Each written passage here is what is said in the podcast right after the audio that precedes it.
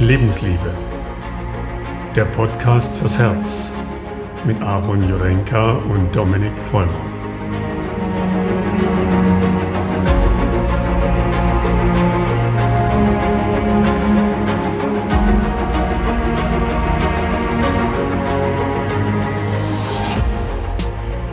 Einen wunderschönen guten Morgen und herzlich willkommen zu unserem Podcast Nummer 2 vom Deep Talk. Letzte Folge kam ja die Folge Live Talk raus. Und ja, schön dich wieder mal zu hören, Dominik. Schön dich zu hören, Aaron. Es wird wieder Zeit für ein tolles Thema. Ich finde, ähm, Beziehung ist ein sehr, sehr spannendes Thema und deswegen freue ich mich, ja, jetzt mit dir in den Deep Talk zu gehen. Ja? Nicht der Free Talk, der Deep Talk. Und ich fände es ganz schön, wenn wir uns so ein bisschen ähm, updaten, na, wo wir gerade sind, was los ist, weil wir jetzt ja nicht die Chance haben, wie beim ersten Mal mh, hm, direkt zu zweit zu sprechen, sondern wir befinden uns ja gefühlt ein paar tausend Kilometer auseinander. Ne? Ja, einige tausend. Ich glaube, es sind bestimmt 4000. Ja. Es sind so viele. Wow, verrückt. Wo bist du gerade? Hm. Also ich bin in Radovce am hübschen Bodensee noch hängen geblieben. Ja. Genau, zurück von Italien. Ähm, aber ich habe es mir trotzdem sehr gemütlich gemacht und ähm, sitze in der Sonne und schaue quasi in ähm, Bambus. Ganz viel Bambus um mich rum. Ähm, Schön ich grün. musste mich ein bisschen, ja genau, Hauptsache grün, Hauptsache Natur. Ähm, und ich musste mich so ein bisschen nach innen zurückziehen, ähm, weil der Wind sehr, sehr laut ist. Aber ja, äh, gefühlt bin ich draußen. Ja, ähnlich wie bei mir. Ähm, bei mir ist weniger grün, bei mir ist mehr Sand. Ich bin gerade in der Sahara und zwar relativ weit im Inland von Marokko. Ähm, wir sind von der Küste her weggefahren und sind jetzt fast bis zur algerischen Grenze gefahren. Also wir stehen so 30 Kilometer vor der algerischen Grenze zwischen Sanddünen und kleinen Palmoasen. Ich schaue hier gerade auf so einen Brunnen. Also aktuell sitze ich eben leider auch im Camper und nicht vorm Camper. Eigentlich war der Plan wirklich, sich in den Sand zu setzen und diesen Podcast aufzunehmen. Aber wie der Zufall so will, ähm, war jetzt heute Morgen seit langem mal wieder Wind angesagt und deswegen Wind und Podcast. Wir haben schon unsere Versuche im ersten Podcast mhm. gemacht und eine Grille reicht, um die ganze Tonspur komplett zu zerhauen und deswegen ähm, sind wir da jetzt mal ein bisschen vorsichtiger, aber ich sitze quasi in der Natur mit einer Glasscheibe davor. Ne? ja, das ist doch auch schön. Ja, das passt zum Flair. Und ich glaube, ähm, ja, wenn wir das nächste Mal wirklich zu zweit aufnehmen können, dann werden wir da auf jeden Fall ein bisschen geschützteren ähm, Ort verwenden. Ähm, ich finde es trotzdem immer, und das dachte ich mir jetzt so bei den ersten Folgen auch sehr schön, wenn die Natur so ein bisschen mitspielen darf. Und ja, vielleicht nicht in dieser hohen Intensität wie die Grille, das war ein bisschen zu viel des Guten. Ja, aber es hat ja auch ja. ein bisschen den Flair ausgemacht vom Moment. Ne? Es kann ja nicht immer ja, perfekt sein, gell? Nein, also es ist ja auch authentisch und ich glaube, das war ja auch Ziel von, von dem, was wir beide jetzt so gestartet haben, ähm, dass uns ganz wichtig ist, dass diese Form einfach auch von Lebensliebe, Lebensliebe irgendwie transportiert werden kann. Ne? Lass uns doch noch so einen kleinen ähm, Zusatz ähm, machen. Ne? Also wir haben jetzt ja mh, hm, gesagt, es geht heute viel, also vor allem um das Thema Beziehung. Ähm, und wir haben natürlich auch wieder eine Fragestellung für heute, ne? ganz wichtig, damit wir uns so ein bisschen auch orientieren können und für alle Zuhörerinnen ähm, dass ihr so ein bisschen auch wisst, ähm, was stellen wir uns heute für eine Frage, um dieses sehr große und vor allem finde ich auch wichtige Thema so ein bisschen ähm, einzuordnen. Ja, absolut. Und die Fragestellung heute wäre, können wir eine Beziehung erschaffen, die uns hilft herauszufinden, wer wir wirklich sind? Ja. Also auch wirklich wieder als Spiegel unserer selbst. Und ich glaube, das passt halt super zu unserem Podcast Lebensliebe. Mhm. Also es geht hier weniger um eine spezifische Beziehung zwischen Mann und Frau, sondern mehr um das Thema Beziehung als solches. Ja, also es, mhm. wir haben gemerkt, dass es im Prinzip eigentlich egal ist, ob es jetzt die Beziehung zwischen Mann und Frau ist, zwischen Mann, Mann, Frau, Frau, Mensch, Tier, Mensch, Natur. Im Grunde sind es alles Beziehungen, die mit gewissen Spielregeln auch einhergehen. Mhm. Und ich denke, es ist ein ganz spannendes Thema, um da mal ein Stück weit sich selber näher kennenzulernen. Ja, absolut. Und ich, ähm, also ich denke, wir werden versuchen, da jetzt auch so ein bisschen hm, das mal zu definieren, was die Begrifflichkeiten sind. Ich fände es noch wichtig, dass wir, bevor wir da reingehen, so ein bisschen drüber sprechen, wie es bei uns denn aussieht, also was für uns die prägnanten Beziehungen sind, die wir aktuell leben. Ähm, also ich, ich weiß ein bisschen was von dir. Hm, jetzt in meinem Fall, ich habe äh, ich hab eine Beziehung, jetzt auch schon wirklich eine gewisse Zeit, vier, fünf Jahre. Ähm, und das ist so die, die, die konstante Beziehung, von der ich sagen würde, in der ich lebe, wenn wir jetzt auf diese Zweierbeziehung gucken würden. Bei mir ist es äh, so, dass wir seit, ja, gute Frage. Also wir sind seit knapp zehn Jahren sind wir jetzt, ja, ja. Also wir sind seit knapp zehn Jahren verheiratet und davor waren wir ungefähr vier Jahre zusammen, dreieinhalb. Also fast 14 Jahre Beziehung, mhm. kann man sagen. Ähm, ja, mit, mit allen Hoch und Tiefs, die man sich so vorstellen kann, glaube ich. Also auf jeden mhm. Fall stehen wir da auch immer wieder vor Herausforderungen. Und, mhm. Da bin äh, ich, bin ich mal gespannt, immer das wieder. ist echt eine Zeit. Ne? Ja, voll. Und lernen uns immer mehr selber kennen, ja. Weil ich glaube, mhm. Das ist das, was, worauf wir jetzt auch raus wollen, ist ja, dass diese Beziehung an sich ähm, ein Spiegel unserer selbst wird. Ja, also mhm. dass andere Menschen, stellen wir uns mal vor, wir sind komplett allein auf der Erde. Wir wüssten nicht mal unsere Augenfarbe. Hätten wir keinen Mensch, der uns die, die spiegelt, die, der uns sagt, hey, so und so mhm. siehst du überhaupt aus. Oder so und so, mhm. das sind deine Wesenszüge. Das heißt, wir brauchen andere Menschen, um zu verstehen, wer wir selber sind. Mhm. Ja, vor allem, wie wir wirken, ne? Ja, auf jeden Fall, ja. Mhm. Ja, also würde, würde ich tatsächlich so unterschreiben. Und das Spannende ist, ähm, also du hast es jetzt schon so ein bisschen ähm, beschrieben, dass ähm, das, was wir so als Beziehung in erster Linie so definieren, wenn wir sagen, ich habe eine Beziehung, dann meinen wir sehr oft diese, diese Exklusivbeziehung zu einem anderen Menschen. Und dabei haben wir ganz viele Facetten von Beziehungen, die wir konstant leben. Also wir beide haben mhm. einen Hund eine sehr, also ich sag mal, mit einem Hund eine Beziehung einzugehen, ist ähm, unglaublich intensiv. Ähm, das gleiche gilt aber Fall, auch für ja. unsere Arbeit. Ja, genau. Also ich glaube, da können wir auch mal so ein bisschen drüber sprechen, wie das eigentlich ist, mit einem Hund eine Beziehung zu führen. Ja. Äh, das gleiche gilt natürlich aber auch für unsere Arbeit. Ne? Und ich glaube, da ist es einfach auch nochmal interessant ähm, zu gucken, wie fühlt sich das eigentlich an, eine Beziehung zu erleben zu oder zu einer Klientin ähm, und das finde ich ist auch sehr hochinteressant, weil es da nochmal viel deutlicher um Abgrenzung geht, als in dieser reinen Exklusivbeziehung zum Partner.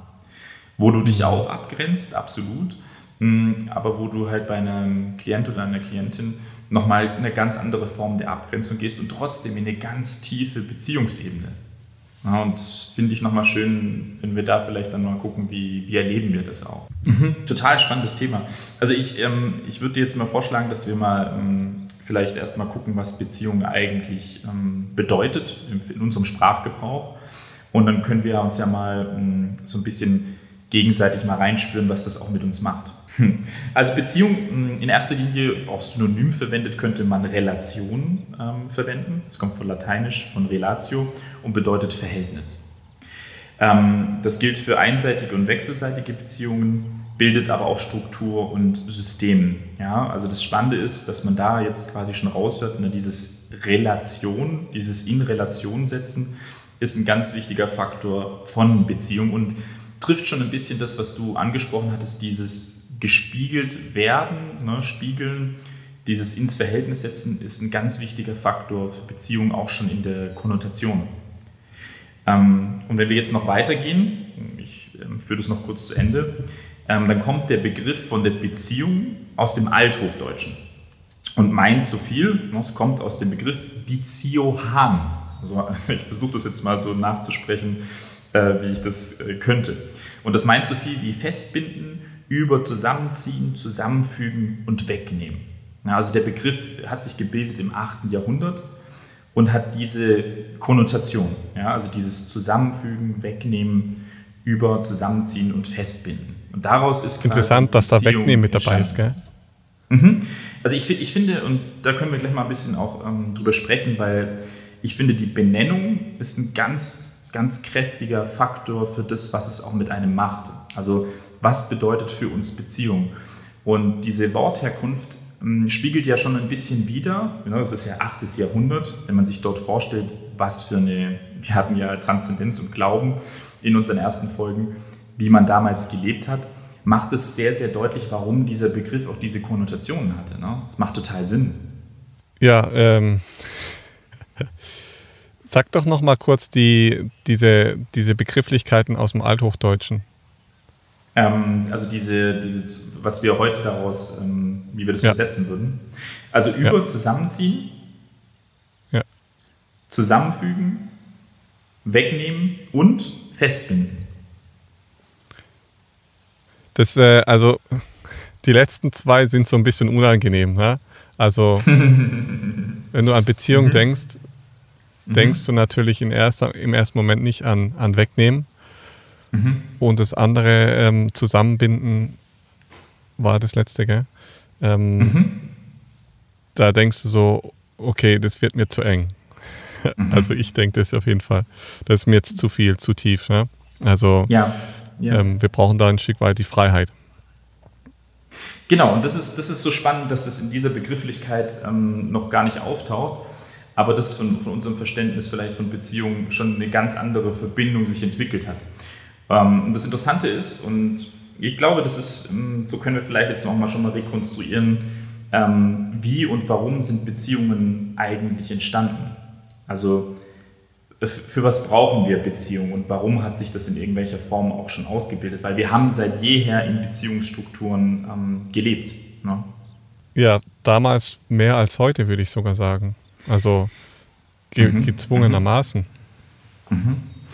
Ja, das Spannende ist, und ich, ich habe da auch nochmal viel drüber nachgedacht, über das Thema jetzt ähm, Beziehung, dass ich das Gefühl habe, dass wir in der modernen Welt jetzt Stück für Stück uns wieder hin entwickeln, wo wir eventuell schon mal waren vor ein paar Millionen Jahren. Ähm, weil du musst dir so vorstellen, wenn wir jetzt eine kleine Zeitreise machen würden, ich versuche das mal so ein bisschen zu rekonstruieren, ähm, in der damaligen Zeit hat, und da geht es jetzt sehr viel einfach auch um, um die Frau oder auch, ich sag mal, das weibliche Geschlecht an sich, ähm, hat eine viel, ich sag mal, höhere Wertschätzung bekommen, als es, ich sag mal, in dem Zwischenbereich nach Christus bis ähm, in die Moderne herein stattgefunden hat. Und das Interessante ist, damals hat die Frau, also das war, ich sag mal, der weibliche Part, bis zu 80 Prozent für die Ernährung von der ganzen Familie oder vom Stamm erwirtschaftet. Und Krass. das finde ich ist ein sehr schönes Sinnbild für, wie, wer war denn damals wirklich der Ernährer? Und ähm, wir können das heute rekonstruieren. Also wenn wir das uns ähm, angucken, dann geht man davon aus, dass man damals in diesen Stammeskulturen ganz klar die Frau im Mindesten als gleichberechtigt betrachtet hat, wenn nicht sogar als der wichtigste Part. Auch durch das, dass natürlich die Frau das Leben gegeben hat. Ja. Ähm, sie hat, sie hat das, die Kinder geboren, die, den Nachwuchs geboren und war damit sehr nah an diesem Gefühl ne, Mutter, Mutter Erde. Ne, wir hatten das auch im, im, ersten Gespräch, hm, wenn wir über Glauben gesprochen haben. Aber ich finde mhm. es so interessant, dass diese, diese große Gleichberechtigung und Stellung der Frau ein ganz wichtiger Parameter ist, auch für die Beziehungsebene und für die Definition von Beziehungen. Und ich habe das Gefühl, die Moderne ist auf dem Weg, das wieder mehr und mehr anzustreben. Also wir sind noch nicht da, definitiv nicht. Aber wir sind, glaube ich, mehr auf dem Weg, als wir es jemals davor waren. Krass. Das ist spannend. Ähm. Habe ich nicht vom, vom Gefühl her, gell, ist es eher so, mhm. dass es andersrum war. Dass, dass früher, ich sage jetzt mal, die Frau nicht noch weniger wertgeschätzt wurde als heute und mhm. ähm, sich jetzt das heute erst dahin entwickelt. Aber spannend, dass wir da schon mal waren. Ähm, genau. Passt ja passt ja auch ein Stück weit ähm, vielleicht sogar mit in diese, ich sage jetzt mal, biblische Form der Beziehung, ja, wo es ja auch mhm. darum geht, dass die Mann und Frau gleichwertig sind und äh, ich sage jetzt mal so auch auf einer Höhe und auf einer Augenhöhe miteinander kommunizieren und miteinander durchs Leben gehen sollen. Mhm. Also ist es, ist es jetzt, wenn wir, also nur ganz kurz, weil ich das auch jetzt selber sehr interessant finde, ist das was, was du jetzt aus dem Neuen Testament ziehen würdest oder, oder aus dem Alten? Hm. Ich würde das aus dem Alten Testament ziehen. Mm, mhm, okay, ist, ist spannend, also weil mm, mir kam jetzt nur kurz ein Bild in den Kopf, ähm, wenn wir jetzt ja. quasi über Adam und Eva sprechen, mm, ja. dass ja quasi Eva so ne, nach dem Rippenbogen von Adam so gebildet wurde und sie war ja nachher diejenige, die sich hat verführen lassen, in Anführungszeichen. Da habe ich mich gefragt, ob da nicht die, die Bibel schon einen Grundstein legt in dieser Geschichte ja. für einen Unterschied. Ja, weißt, weißt du, was ich meine? Ja, ja, ja. Äh, weiß ich nicht, weil ähm, sie war zwar diejenige, die sich verführen lassen hat, mhm. aber Adam genauso. Also weißt du? Ähm, mhm. Mhm. mhm. Stimmt, stimmt, du hast recht, das, ja, ja.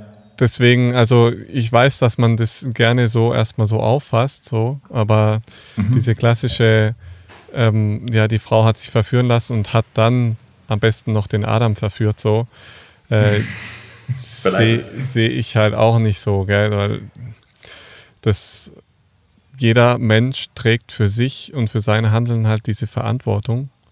Mhm. Und ähm, ich glaube, das ist auch so ein, so ein Grundstein von Beziehung, dass jeder für sein Glück auch in Verantwortung tritt. Ja, und nicht mhm. anfängt, aufgrund von Unzufriedenheit ja, mhm. in sich anfängt, das Glück über den anderen zu suchen.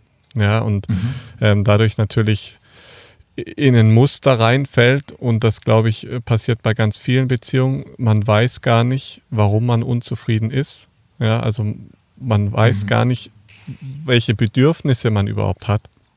Ja, man kann zwar sagen, ich habe jetzt Bock auf Sex sozusagen, aber das ist nicht mhm. das Bedürfnis. Das Bedürfnis ist vielleicht Nähe, das Bedürfnis ist vielleicht Ekstase, ist was weiß ich. Ne? Ähm, und das ist mega spannend, dass wir als Menschen, wir haben gar nicht gelernt, Beziehung zu leben. Ja, also es, es hat uns keiner wirklich gesagt und ich finde es auch mhm. mega schwierig in der Gesellschaft heutzutage. Deswegen finde ich es auch spannend, dass du sagst, wir waren schon mal besser oder wir waren vielleicht schon mal an einem anderen, an einem Ort, mhm. an einem Ort sozusagen in unserer Beziehung. Ähm, finde ich spannend, weil ich finde es ganz schwierig heutzutage Beziehungen als Vorbild zu nehmen, weil mhm.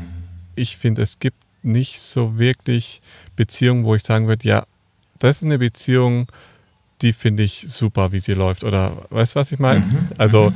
finde ich ja, mega krass, ja. weil das Problem ist, dass wir unsere Bedürfnisse gar nicht kennen und da waren mhm. wir ja mhm. beim ersten Podcast schon mal, weil wir so viel Ablenkung haben und so viel in unserem Kopf haben, was wir zu tun haben müssen oder noch tun müssen oder denken, dass wir es tun müssen und uns dann mhm. noch am besten verantwortlich fühlen für das Glück des anderen, ähm, dass wir gar nicht mehr die Zeit haben zu spüren und zu fühlen und in Ruhe zu überlegen, was will ich eigentlich oder was ist mein Bedürfnis. Mhm. Und in dem Moment, wo du alleine daheim sitzt und ja, ich sage jetzt mal auch ein Stück weit vielleicht unzufrieden bist und schon wieder jemand anders brauchst, um dich glücklich mhm. oder besser zu fühlen, ja, was man dann sehr, sehr gerne macht. Man selber ist unzufrieden und dann ähm, geht man zum anderen und äh, holt sich da irgendwie seine Befriedigung ab oder sein, sein Glück. Ne? Ähm, das ist, denke ich, ein ganz kranker Ansatz von Beziehung. So. Mhm. Und ähm, deswegen super spannend, dieser Bogen zu früher war es anders. Früher war die mhm. Frau viel mehr in diese Nahrungs, ähm, Nahrungsbeschaffung mit involviert. Mhm. mhm. Ähm, richtig gut und das ist ja das, wo, wo wir früher ja ganz weg waren, vor, schon noch vor 100 Jahren. Ja? Der Mann ist arbeiten ja, gegangen ja. und die Frau war daheim bei den Kindern. Ähm, ja. Also da war ich, sie gar nicht involviert. Äh, absolut. Ich finde es auch ganz cool, wenn mh, wir, wir kommen jetzt recht schnell schon in die Moderne rein. Mh, ich würde jetzt ganz gerne noch so ein Bild ähm, weiter skizzieren, wie, wie sich Beziehungen ähm, weiterentwickelt haben. Also von, von diesem, was wir jetzt schon angesprochen haben, das ist klar, das ist hypothetisch, das ist keine Wahrhaftigkeit, aber man geht einfach davon aus, weil ähm, wir damals, wenn, wenn es Jagd gab, war das sehr, sehr selten. Na, das heißt, die Hauptnahrungsquelle war das Sammeln. Und das war ganz klar die Rolle der Frau. Und damit war die mhm. Frau die wichtigste Rolle in der Nahrungsbeschaffung. Und das Spannende ist, dass sich dieser Faktor geändert hat und zwar in, ähm, klar, in der Entwicklung auch dieser, ich sag mal, größeren Kulturen. Und da können wir als erstes erkennen, zum Beispiel auch die griechische Kultur 5. Jahrhundert vor Christus. Und das Spannende ist hier, dass die intime Form von Beziehung oder Liebe nicht zwischen Mann und Frau stattgefunden hat, sondern zwischen Männern und Knaben. Also das war in, im alten Griechenland, da wurde von, von Liebe gesprochen. Ähm, Liebe ist aber nie zwischen Mann und Frau ne, so als Begriff aufgetaucht. Das war immer so eine, eine Zwangskomponente, eine Zwangsheirat. Ähm, und das Interessante ist, dass das Christentum, was dann 300 nach Christus ähm, sehr, sehr prägnant einfach wurde, das Gleiche auch nicht aufgelöst hat, sondern im Gegenteil, Mann und Frau als Heirat, aber Liebe, Liebe war für Gott vorbestimmt und nicht für die Beziehung. Das heißt, wenn wir das jetzt weiter skizzieren, können wir sagen, dass bis zum 11. Jahrhundert ähm, eine Liebesbeziehung, also jetzt wirklich Liebe und Beziehung, nicht zusammengehört hat. Das hat, das hat keine Krass. Rolle gespielt. Ähm, und erst im 11. Jahrhundert kam durch die Romantik in Frankreich so diese hohe Minne, so nennt man das, die Regeln der Minne. Ähm, da kann man zumindest die Gräfin von Champagne benennen. Ähm, die hat ja quasi Poesie und Gesang. so, da war das zum ersten Mal der Grundstein für die moderne Liebe. Also da ist zum ersten Mal wirklich der Begriff Liebe weg, weggekommen, wo es gekoppelt war in andere Prinzipien. Ähm, das, ist, das ist recht interessant, ähm, dass wir das am Anbeginn eine, eine ganz andere Wertschätzung hatten und dass das wirklich durch diese Hochkulturen, ich sag mal die griechische Hochkultur ähm, und genauso quasi diese ähm, Kulturen, die danach kamen, da wären wir jetzt im Mittelalter, ne, ähm, das gar nicht in der Gleichberechtigung ausgelebt haben. Und das ist das, was du jetzt auch vorhin so meintest, ne? wie, wie sehr der Mann die Hauptrolle gespielt hat. Und da sind wir ganz klar in den patriarchalen Strukturen. Der Mann hat vorgegeben, und natürlich ein, ein männergesteuertes System bekommt eine ganz andere Rolle als ein gleichberechtigtes oder ein matriarchales System. Ne? Mhm. Ja, also echt krass. Ähm, es fällt mir da auch immer so ein bisschen schwierig, mhm. ähm, da wirklich das auch dann so neutral anzunehmen, weil mhm. wenn man so aus der heutigen Zeit auf Beziehungen blickt, dann hat man ja so das Gefühl, ja, das ist das ist was Schönes, gell? Und wenn mhm, man mhm. jetzt so zurückblickt, dann denkt man erstmal, es ist was Unangenehmes. Also es, das Krasse ist, dass ich das, was du jetzt auch so ein bisschen beschreibst, so gerade was mhm. Wie Beziehung früher war, ähm, hier in Marokko ja schon noch so ähm, gelebt wird. Also bei den, mhm. bei den Berbern ist es so, dass die hier wirklich noch so leben, dass ähm, ein, ein Mann mehrere Frauen haben darf. Ich glaube bis zu mhm. vier Frauen. Und also die Berber sind so diese, so ein bisschen, glaube ich, Ureinwohner. Also die stammen von den Tuareg ab. Ähm, mhm. So diese, diese Landesbevölkerung in den Bergen.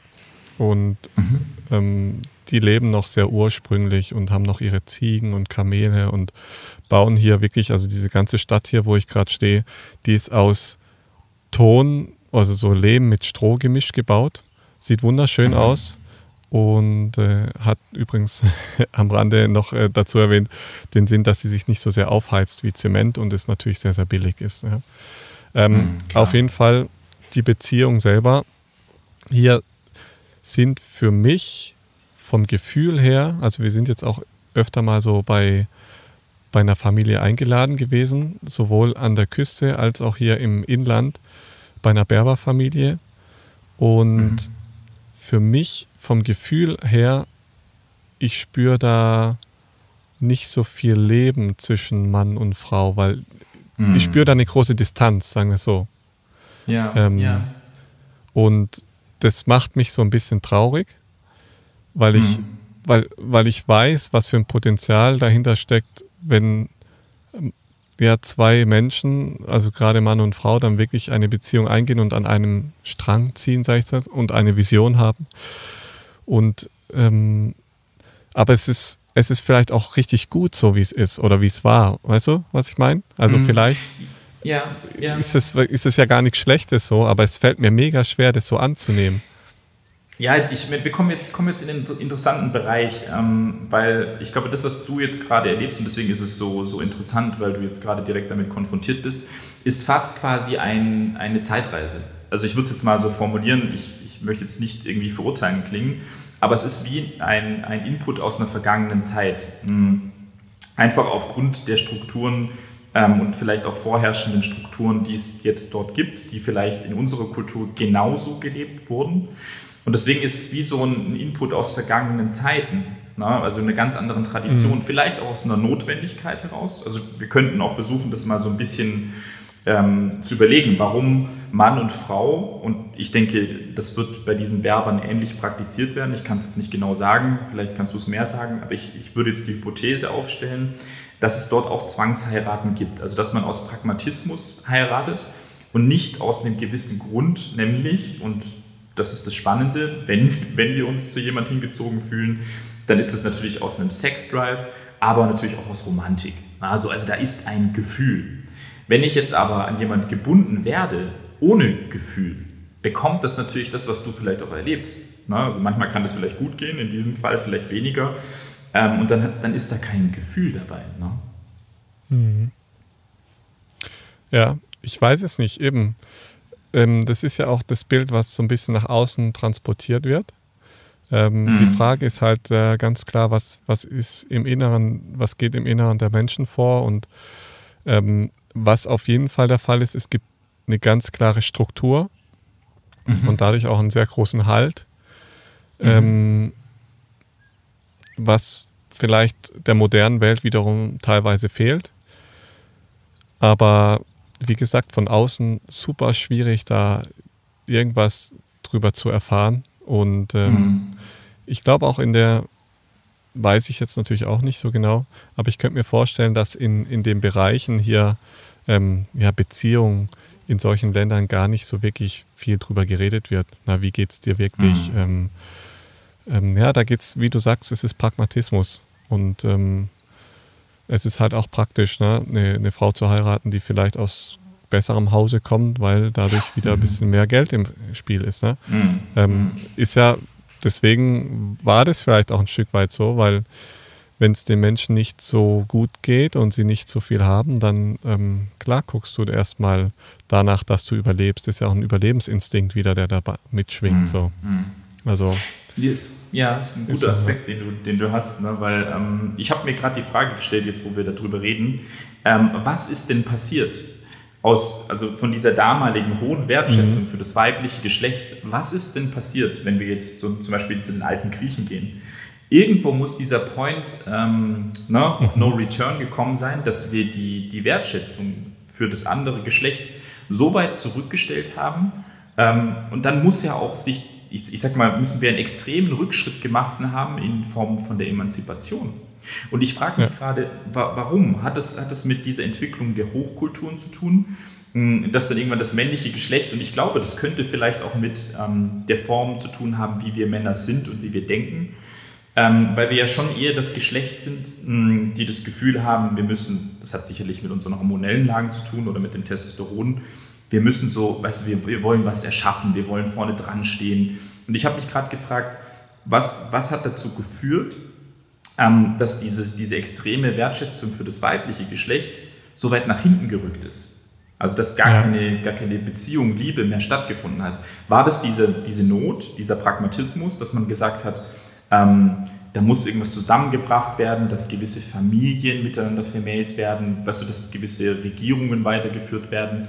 Also vielleicht hast du da eine, eine Idee, ähm, was da quasi, mh, hm, ja, wie die, die Zündung gewesen sein könnte. Das würde mich mal interessieren.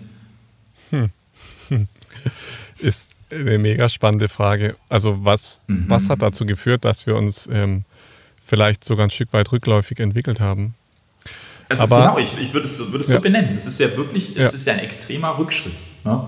Und ähm, der Rückschritt ist ja nicht irgendwie nur ein Jahrhundert gewesen, sondern der Rückschritt ist ja wirklich Tausende von Jahren. Ja, das ist halt die Frage so. Also weil wir ja sehr schnell ähm, dabei sind, Dinge zu verurteilen, so mhm. als Mensch und zu beurteilen. Und das ist halt so das, was ich nicht ähm, sagen kann, ob mhm. das jetzt gut oder schlecht war oder ob das ja ist wie, wie es ist ja im Leben oder auf der, auf der Welt oder in der ganzen Geschichte ist es wie in, in jedem einzelnen Leben halt auch, ne? dass, dass es Hochs und Tiefs gibt. Und wir lernen mhm. erst durch die Tiefs wieder in Hoch zu kommen. Und wir werden erst stärker, wenn wir erstmal durch den Dreck gegangen sind. Und mhm. vielleicht war das einfach ein, ein großes Learning ähm, für uns als Menschen, ähm, mhm. wie wertvoll eigentlich ähm, der Mensch als, als solches ist. Und ich, mhm. ich weiß nicht, aber ich glaube, es ist halt, ja, polar.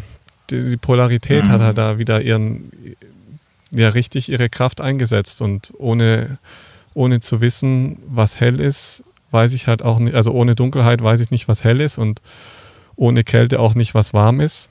Und deswegen weiß ich halt mhm. halt auch nicht, was eine schöne Beziehung ist, ohne dass ich ähm, vielleicht auch mal in einer Zeit gelebt habe, ja, wo es mir richtig dreckig ging oder wo die Beziehungen überhaupt nicht so richtig wertgeschätzt wurden oder wo die Liebe mhm. sehr, sehr weit ja, ins Minus gesunken ist.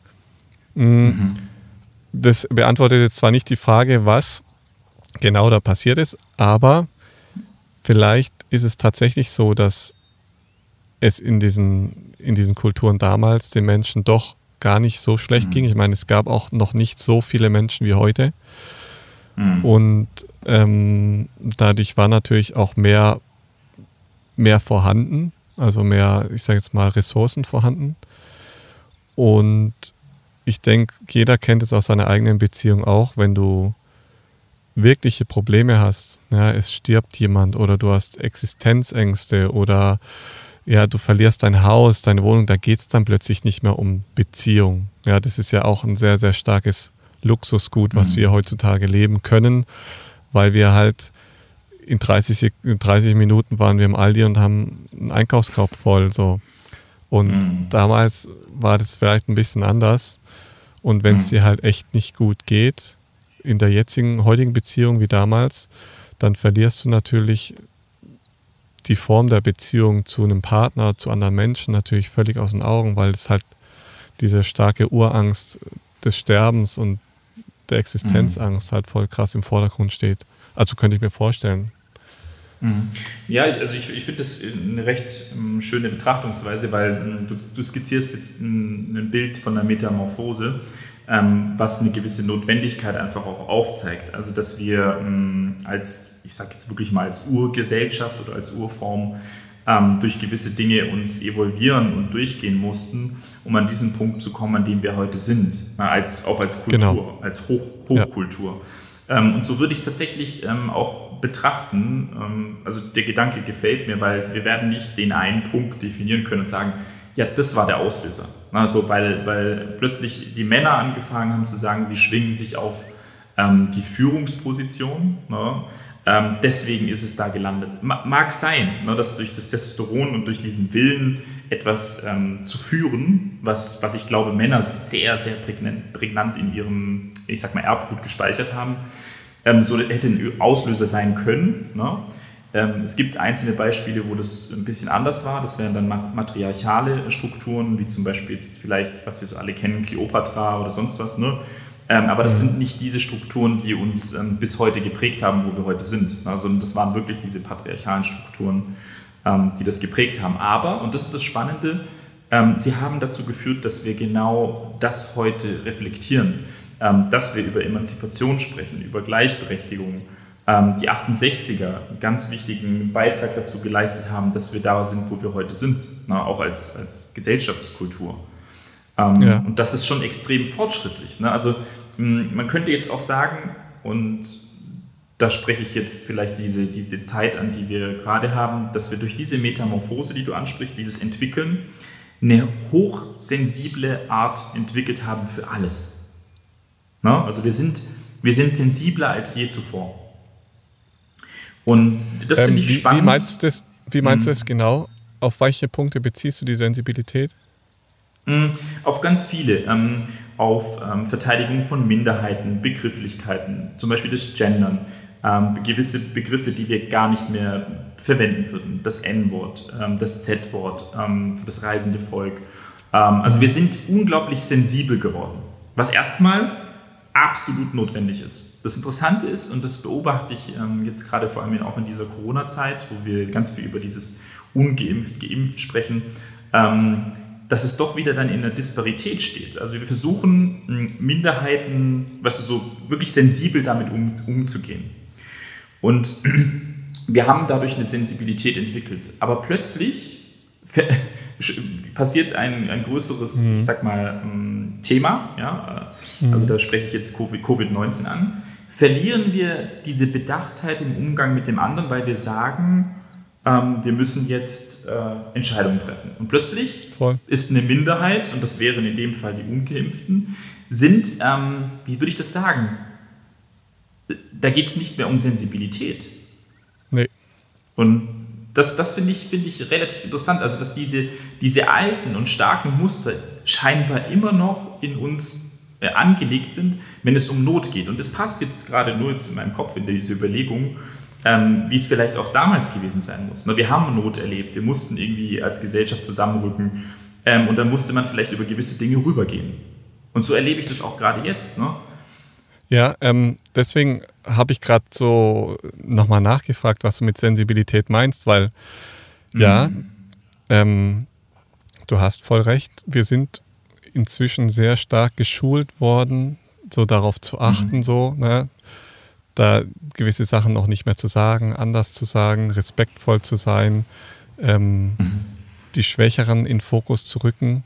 Und jetzt passiert ja was ganz Interessantes, eben wie du schon erzählt hast, dass, dass eine große Minderheit plötzlich wieder da ist, die mhm. aber von der Politik und von der Gesellschaft immer mehr ausgeschlossen wird. Ja, mhm. mit ihr müsst euch impfen und und und. Ähm, ja. Und warum ich das so genau nachgefragt habe, war, weil mein Gefühl ist, dass wir nach außen hin zwar so tun, als wären wir so sensibel, mhm. aber in uns drin haben wir jegliche Sensibilität verloren. Und zwar mhm. zu uns selbst. Und ich glaube, wenn wir, deswegen habe ich es vorhin auch gesagt, es ist so schwierig, ähm, Vorbilder zu finden, die wirklich eine gute Beziehung leben, weil der, mhm. der Key für eine gute Beziehung ist ja, dass wir erstmal voll in uns selbst angekommen sind. Dass wir eigentlich keinen anderen Menschen brauchen, um glücklich zu sein. Mhm. Und also wir sind praktisch, wir ruhen richtig in uns selber. Und wir brauchen keine andere mhm. Person, die uns dazu pusht, glücklich zu werden oder dieses Glücksgefühl zu empfinden, sozusagen. Und ich glaube halt, dass wir zwar gerade durch unsere Vergangenheit, na, durch dieses, die schlimmen Ereignisse auch mit dem Holocaust und mit, mit dem Zweiten Weltkrieg mhm. und so weiter, sind wir halt gerade als Deutsche extrem darauf geschult, Minderheiten zu achten und wertzuschätzen. Aber durch diese wahnsinnig schnelllebige Zeit ähm, mhm. haben wir gar nicht mehr wir haben uns selber komplett aus den Augen, aus den Augen verloren und äh, wir, mhm. wir, wir können nicht mal, also ich glaube, die wenigsten wissen wirklich, was für Bedürfnisse ihnen fehlen, die mhm. sie sich aber von anderen Menschen holen. Ja, also mhm. ich glaube, wir als Therapeuten wissen das zu gut, ja, weil mhm. gerade kranke Leute kommen her und erzählen einem alles über was auch immer. Ne? Das, da, die hauen dir alles um die Ohren. Und mhm. da merkst du richtig, die Leute sind so weit weg von, von ihrer Seele, von sich selber. Ähm, wie sollen sie dann überhaupt noch an, was anderes im Auge behalten? Und ich, ich glaube, dass das so ein, mhm. so ein, ja, so ein Bild sein kann, um zu verstehen, was gerade passiert, weil wir sind zwar geschult worden, ja, das ist so das, was auch in der Ausbildung passiert oder was man als Ausbilder immer wieder sieht, man ist zwar mhm. geschult worden, so und so ist der Ablauf so. Also das heißt, wir müssen Minderheiten schützen und wir müssen ihnen helfen und so weiter. Aber in dem mhm. Moment, wo plötzlich das Leben wieder einsetzt und spielt, ja, ähm, mhm. kommt es darauf an, bist du bei dir selber, bist du bewusst, lebst du Bewusstsein oder mhm. halt auch nicht und zerfällst mhm. in dieses Leben was sich mitnimmt mit all deinen Gefühlen und es kann aber doch nicht sein, dass sie sich nicht impfen lassen, weil die Impfung ist ja so gut und die wird ähm, dich davor schützen und so weiter und so fort. Nein, mhm. Ähm, mhm. es gibt immer beide Seiten. Und ich glaube, solange ein Mensch nicht in sich ruht und in sich angekommen ist, wird es halt immer eine Spaltung in der Gesellschaft geben. Weil ohne sich selber mhm. zu finden, ähm, ist kein, kein, keine Chance auf Heilung und auf Beziehung möglich. Mhm. Gesunde ähm, Beziehung. Ich, ich so. ja. Ja, ja, ich würde ich würd da gerne einen Grundaspekt ähm, mit rausnehmen von dem, was du sagst, weil ich das ähm, sehr, sehr interessant finde. Weil ich glaube tatsächlich, ähm, du hast recht, ich glaube, die Zeit jetzt deckt ähm, etwas Altes auf. Also es ist, ja. Ähm, wir sind schon weit, aber es deckt gerade auf, dass wir eben noch nicht an dem Punkt sind, dass wir diese diese eruptiven Erlebnisse aus der Vergangenheit, dass wir die geheilt haben. Genau, ähm, ja. Und du sprichst da was Spannendes an, weil ähm, zu lieben ähm, heißt immer, oder auch in die Beziehung zu gehen, ähm, zu gucken, wie sieht es denn mit mir aus? Ja, weil du wirst gespiegelt und du, du wirst mit deinen eigenen Themen, traumatischen Erlebnissen konfrontiert werden. Das, das sollte in einer guten Beziehung passieren, ähm, weil deswegen wollen wir uns ja spiegeln. Also so würde ich das jetzt mal abreißen. Das heißt, mhm. wir werden konfrontiert mit dem, können wir uns selber lieben? Also das ist ja der Grundstein. Also ich würde das so formulieren, wenn du jemanden lieben möchtest, musst du als Basis dich selber akzeptieren und lieben können. Als Ideal. Ja. No? Ähm, ich glaube, das darf auch ein Prozess sein, dass du noch nicht 100% an dem Punkt bist, aber du, der Weg sollte dahin gehen, dass man sich zusammen in dieser Spiegelung, in dieser Beziehungsarbeit dahin entwickelt, dass man sich selbst annehmen kann und dadurch das Gegenüber. Und das Spannende ist, na, wir alle haben unser Paket. Na, ein Rucksack, so würde ich es bezeichnen. Na, so Aaron hat einen Rucksack, ich habe einen Rucksack, ähm, jeder von unseren Zuhörerinnen hat einen Rucksack und der ist individuell gepackt. Na, mit Steinen, mit Themen. Ja.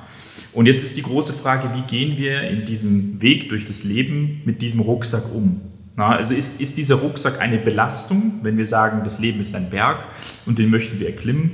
macht es mir das Leben schwerer oder sehe ich vielleicht dahin eine Chance, dass ich sage, okay, ich gucke mal in den Rucksack rein und gucke vielleicht, was kann ich daraus bauen. Ich möchte, ich möchte irgendwie diesen Berg hoch. Und vielleicht mhm. erkennst mhm. du in dem Moment, ah, diese Steine, dieser Inhalt, mit dem lässt sich etwas kreieren, mit dem lässt sich vielleicht etwas bauen. Ja? Also das heißt, du siehst diesen Stein nicht mehr nur als Belastung, sondern als Chance für dein Leben. Und das ist das Interessante, was ich glaube, ähm, was jede Begegnung in sich birgt, sei es in der Beziehung zu dem Lebewesen, sei es in der Beziehung Mann-Mann, Frau-Mann, wie auch immer, ähm, weil es genau diese Themen hervorholt. Und also ich, ich, kann jetzt nur mal kurz eine Theorie anreißen, mm, und das wäre die Theorie von den abgespaltenen, ich sag mal, traumatischen Anteilen in uns. Und zwar ist es so, dass du quasi durch einen hohen Impact sei es in der frühen Kindheit oder wie auch immer, dass du gewisse Anteile von dir abspalten kannst. Die musst du aber auch dein Leben lang kompensieren. Und jetzt gibt es verschiedene Möglichkeiten, wie du in deinem Leben und auch in Beziehungen damit umgehst. Ja, dass du dann quasi einen Partner oder eine Partnerin suchst, die genau diesen, diesen abgespaltenen Bereich im Pendant ersetzt. Das wäre quasi dann wirklich symbiotisch. Ähm, und du aber gar nicht damit konfrontiert wirst. Ja? Das heißt, du suchst genau jemand, der das erfüllt, was dir fehlt und damit ist die Sache gut. Dann wärst du in einer klassisch symbiotischen Beziehung. Du wirst aber nie darauf zurückgeworfen, dieses, diesen Anteil in dir zu heilen und in eine Gesundung zu bringen, sondern du bleibst in diesem Muster, diesen, diesen ich sag mal, wirklich abgespaltenen Anteil zu kompensieren. Und das musst du natürlich über verschiedene Muster machen. Und das Gleiche erlebe ich jetzt, um das Ganze abzuschließen, auch so ein bisschen in dieser Zeit für unsere Gesellschaft. Wir, wir erleben genau wieder ein Trauma und das ist Covid-19, das ist diese Konfrontation mit, ähm, wir werden sterben. so, das ist das Maximum, ne, Existenz. Ja. Ähm, und diese Konfrontation ruft aber wieder etwas hervor, nämlich diese Kompensationsmuster von diesem traumatischen Erlebnis aus der Vergangenheit und den Generationen davor. Das heißt, wir sind nur am Kompensieren und gehen nicht in den gesunden Anteil. Weil ähm, die, der, wenn der gesunde Anteil schon so hoch wäre, dann würden wir ganz anders damit umgehen können. Und da merkt man, dass wir der, als Gesellschaft noch nicht in dem Teil sind, die Gesundung ne, für diesen abgespaltenen Anteil zu kompensieren, ähm, ich sag mal zu heilen zu lassen, sondern wir sind konstant am Kompensieren. Und so fühlt sich für mich an. Mhm. Spannend, weil es im Großen wie im Kleinen, gell? Also mhm. die einzelnen Menschen, die, mit denen wir auch teilweise tagtäglich dann auch arbeiten, ja, die zu uns kommen und ein Problem haben, mhm. ähm, die spiegeln ja die große Gesellschaft ja auch wieder. Ja, und ja, ist der kleine Mensch am Kompensieren, dann ist halt auch die Gesellschaft am Kompensieren. Also es, Absolut. es zeigt sich das überall das gleiche Bild, sage ich jetzt mal, ja. Mhm. Genau, also ich, ich, denke, und das, das Spannende ist, ähm, Trauma ist nichts, was vergeht. Na? Also Trauma, und das ist das Schöne, was wir aus den Studien mittlerweile wissen, ist, dass Trauma eben auch vererbt wird. Das heißt, du kannst heute sagen, dass ein, ein Trauma, was eine Gesellschaft, und das ist passiert, ja? wir haben wirklich ein, ein Gesellschaftstrauma. Hm, das ist, das ist definitiv noch in uns allen irgendwo gespeichert, sei es durch die Großeltern, sei es durch unsere eigenen Eltern. Ähm, und das Wichtigste sollte für uns sein, dass wir versuchen, das natürlich in unseren Beziehungen, ähm, aber auch in dem Umgang mit anderen Menschen, dass wir versuchen, das heilen zu lassen. Und hm, ich finde, du hast das ganz schön formuliert, weil in dieser Spiegelung erkennen wir, ja, das ist da. Ne? Aber wir haben wie noch nicht den Schlüssel entdeckt, zu sagen, wie schaffe ich es jetzt, diesen gesunden Bereich so wachsen zu lassen, dass ich nicht mehr irgendwie jemand diffamieren muss oder dass ich jemanden finden muss, der jetzt schuld ist. Und das erlebe ich so in dieser Zeit, was so grotesk ist. Völlig egal, ob du geimpft oder ungeimpft bist oder was auch immer dein Bestreben ist. Die Menschlichkeit, die Liebe, die Lebensliebe zum Mensch, die rückt in den Hintergrund und wird legitimiert durch, ich sag mal, eine Entscheidung, wo man sagt, ja, aber es geht ja darum, Menschen zu retten, ähm, geht in den Hintergrund. Hm, ich, ich meine, ich kann das verstehen aus eben diesen Beweggründen, dass man sagt, wir haben eine Pandemie, wir müssen alle retten. Das Problem beginnt dann, wenn du dich als Gesellschaft auf etwas geeinigt hast. Du machst einen Gesellschaftsvertrag und du würdest sagen, die Würde des Menschen ist unantastbar. Die Leiblichkeit des Menschen ist unantastbar. So, das sind die Grundpfeiler, worauf du zum Beispiel eine Gesellschaft baust. In Deutschland sogar noch Pazifismus. Und Deutschland hat schon selbst den Pazifismus eigentlich, sagen wir mal, diesen Grundpfeiler gekappt, indem wir gesagt haben, wir machen Kriegsbeteiligung. Jetzt kommen die nächsten Pfeiler dran. Und das ist, das ist etwas, was leider dazu führt, dass die Gesellschaft sich spaltet und du sie nicht zusammenführst. Und das ist eigentlich schade. Ja. Ähm, ich glaube, da spielt das Thema Vergebung halt auch eine mega große Rolle. Ähm, also Vergebung hat immer etwas mit dir selber zu tun, weil mhm. die Vergebung an sich bedeutet ja, dass du versuchst, in die Realität deines Gegenübers einzutauchen und zu verstehen, was, also was ist das mhm. Problem mhm. oder was, ähm, was empfindet diese Person. Mhm. Das mhm. heißt, eine extrem große empathische Eigenschaft eigentlich. Mhm. Und mhm. wenn ich nicht Spannend, bereit ja. bin, ja. damit reinzusteigen, ja, also damit einherzugehen und zu sagen, hey, ich gucke mir die andere Seite wirklich intensiv an und ich fühle mich da so mhm. lange rein, bis ich es verstehe, dann mhm. ist Vergebung gar nicht mehr notwendig, weil ich habe es verstanden. Mhm. Ja, also das heißt, es ist eine, auch wieder ein Prozess, mit dir selber. Also Vergebung hat nichts damit zu tun, dass ich sage, ja, ich vergebe dir, ähm, damit es dir dann besser geht. Es ist was, mhm. womit es dir danach besser gehen soll. Und wo du nicht irgendeinen Kompromiss eingehst, wo du dann sagst, hm, ja, mal schauen, ähm, ich schluck das dann weg oder ich drück das dann weg oder schluck's dann unter, ist dann vergeben, vergessen. Nein, ich habe mhm. mich reingefühlt in die Realität des anderen, meines Gegenübers und fühle mit mhm. ihm und ich verstehe, ich fühle mich so lang rein, bis ich verstanden habe, warum diese Person, also es ist wieder im Großen wie im Kleinen, ist genau gleich, mhm. wie, wie in der Gesellschaft, wie in, wie in einer kleinen Einzelbeziehung. Ich fühle mich so lang rein, bis ich verstanden habe und gefühlt habe, was diese andere Person fühlt. Und dann fällt es mir auch nicht mehr schwer zu sagen, okay, ja, du hast recht, ich fühle das auch. Ja. Aber ja. ich fühle halt die andere Seite auch.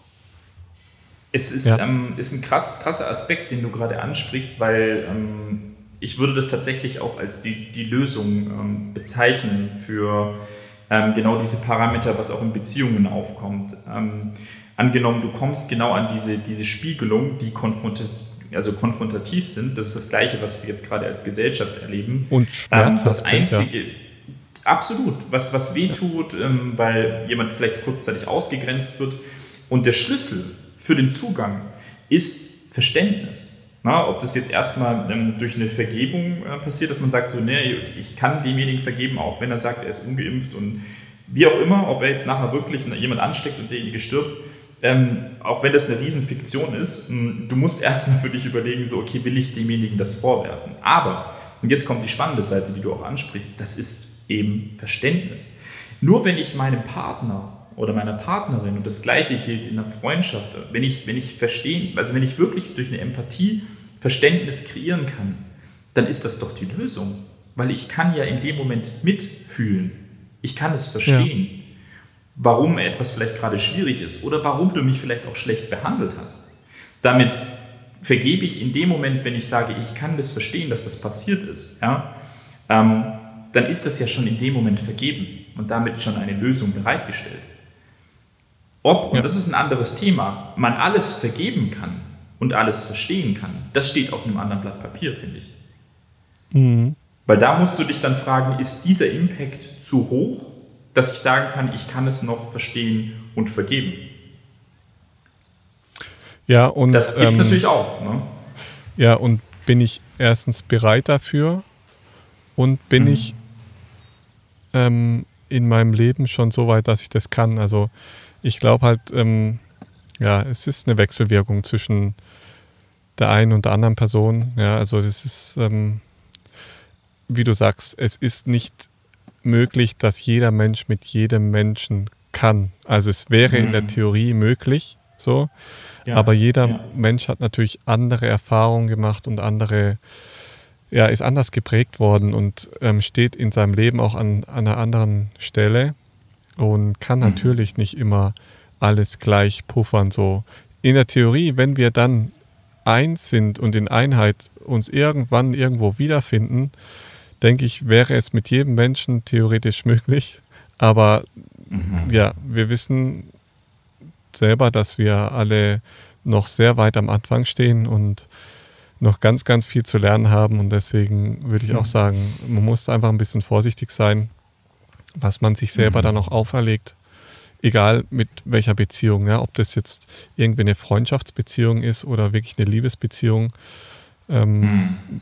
muss man immer wieder prüfen, ob das so in der Form wirklich noch Sinn macht oder ob ein das nicht noch lange, lange zurück oder aufhalten wird. Ne? Also das ja, erlebt ja. man ja auch immer wieder, dass der eine Mensch schon relativ weit ist und der andere noch immer in seinem Bötchen schwimmt und gar nicht bereit ist, aufzustehen, loszugehen, nachzufühlen, empathisch zu sein. Ja, also das ist natürlich immer eine Wechselwirkung zwischen beiden. Also sehe ich genauso und ich finde, ähm, das ist, also ich würde jetzt ganz gern, weil das super gut dazu passt, ähm, ich würde würd dir gern was von, ähm, von Antoine de Saint-Exupéry ähm, sagen, Der mhm. kleine Prinz. Vielleicht kennst du das Buch? Ja, ähm, kenne ich. Eins meiner Lieblingsbücher.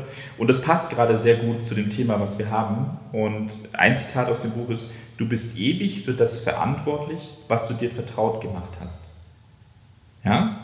Mhm. Und dies, dieser Satz, ähm, ich finde, der trägt genau das rein, nämlich eine Verantwortlichkeit, ähm, die ich aber auch erst in mir spüren muss. Und dass ich für mich erkenne, ich bin bereit, Verantwortung für diese Beziehung, na, für das, was ich jetzt eingehe, zu übernehmen. Na, weil durch, ich, ich mache mir den, den Menschen oder das Lebewesen, ich mache mir das vertraut. Das bedeutet aber auch, dass ich mir der Endkonsequenz bewusst sein muss, wie viel Verantwortung jetzt auf mich zukommt.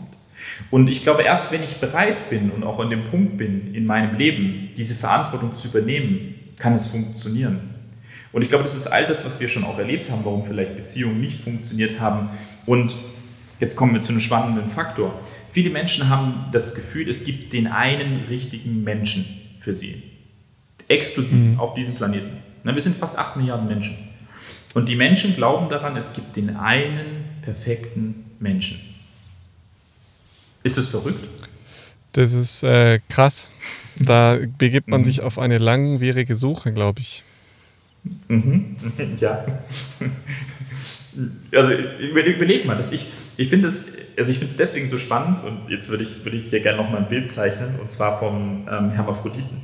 Sagt es dir was? Nee, das sagt mir nichts. Es ist eine Sage aus dem ähm, alten griechischen Bereich mm, und man geht davon aus, dass wir als Wesen, Mann und Frau, als ein Wesen auf dieser Welt ähm, quasi uns befunden haben. Und zwar als Hermaphrodit, als Wesen mit zwei Geschlechtern, weiblich und männlich, mit vier Armen und vier Beinen. Okay? Mhm. Ja, doch, das, äh, das Bild kenne ich so, ja. ja. Ja, genau. Und dieses Wesen ist quasi radförmig über den Planeten gerollt, in Anführungszeichen, ähm, war aber so perfekt, dass es damals eine Konfrontation für die Götter war. Also es war, es war einfach ein zu perfektes Wesen. Und die mhm. Götter haben sich entschieden, die, diese Wesen zu trennen in Mann und Frau, ja, zwei Arme, zwei Beine mhm. und ein Geschlecht. Und das Spannende ist jetzt quasi aus dieser Sage heraus, wir suchen ewig nach diesem einen Partner, um uns wieder zu verbinden und in dieser Perfektion aufzugehen. Hm. Spannend, weil ähm, das ja genau das ist, was ich vorhin ähm, schon mal versucht habe, so ein bisschen anzureißen, ähm, mhm. dass wir eigentlich geboren sind mit beiden Anteilen, also sowohl beide männlichen Anteile und beide weiblichen mhm. Anteile. Und mhm. mit diesen Anteilen können wir komplett in Einheit sein und komplett im Reinen sein. Verstehst du, was ich meine? Das heißt, ich weiß zwar, mhm. dass man immer auf der Suche ist nach dieser anderen Person, um mhm. dann, ich sage jetzt mal, ähm, vollständig zu sein. Aber ich glaube, genau darum geht es nicht, weil in dem Moment, wo du bei dir im Bewusstsein angekommen bist und du selbst bist und beide mhm. Anteile lebst, und das ist wirklich schwierig, ja. als Mann ja. den weiblichen Anteil genauso zu leben oder mhm. als Frau den männlichen Anteil genauso zu leben wie den weiblichen. Und das ist super schwierig, weil unsere Gesellschaft, in der wir leben, die trennt es ja sehr stark. Und dadurch mhm. macht es auch Sinn, dass man denkt, man muss suchen, man ist auf der Suche. Und ich, ich bin immer am Suchen irgendwie und bin vor lauter Suchen komplett weg von mir selber schon wieder, weil ich mein Glück auf eine andere Person projiziere und es schon mhm. wieder davon abhängig mache, wie glücklich abhängig. ich dann wirklich selber bin. Aber darum geht es mhm. ja gar nicht. Ne? Das ist ja genau das so, such das, den weiblichen Anteil als Mann in dir selber und such den männlichen Anteil in dir selber. Wobei ich tatsächlich auch Frauen kenne, die fast nur den männlichen Anteil leben und den weiblichen schon mhm. ganz vergessen und dann große mhm. Störungen auch im Hormon, im weiblichen Hormonhaushalt kre äh, kreieren. das ist verrückt. Mhm. Und andersrum aber auch mhm. genauso. Ich kenne auch Männer, die einen extrem großen weiblichen Anteil ähm, in sich tragen und den auch leben und den mhm. männlichen vernachlässigen. Also es, es ist krass, mhm. ähm, aber ich glaube, wenn man das verstanden hat, dass wir gemacht sind, beide Anteile 100% zu leben, dann mhm. wären wir in Einheit mit uns selber. Mhm.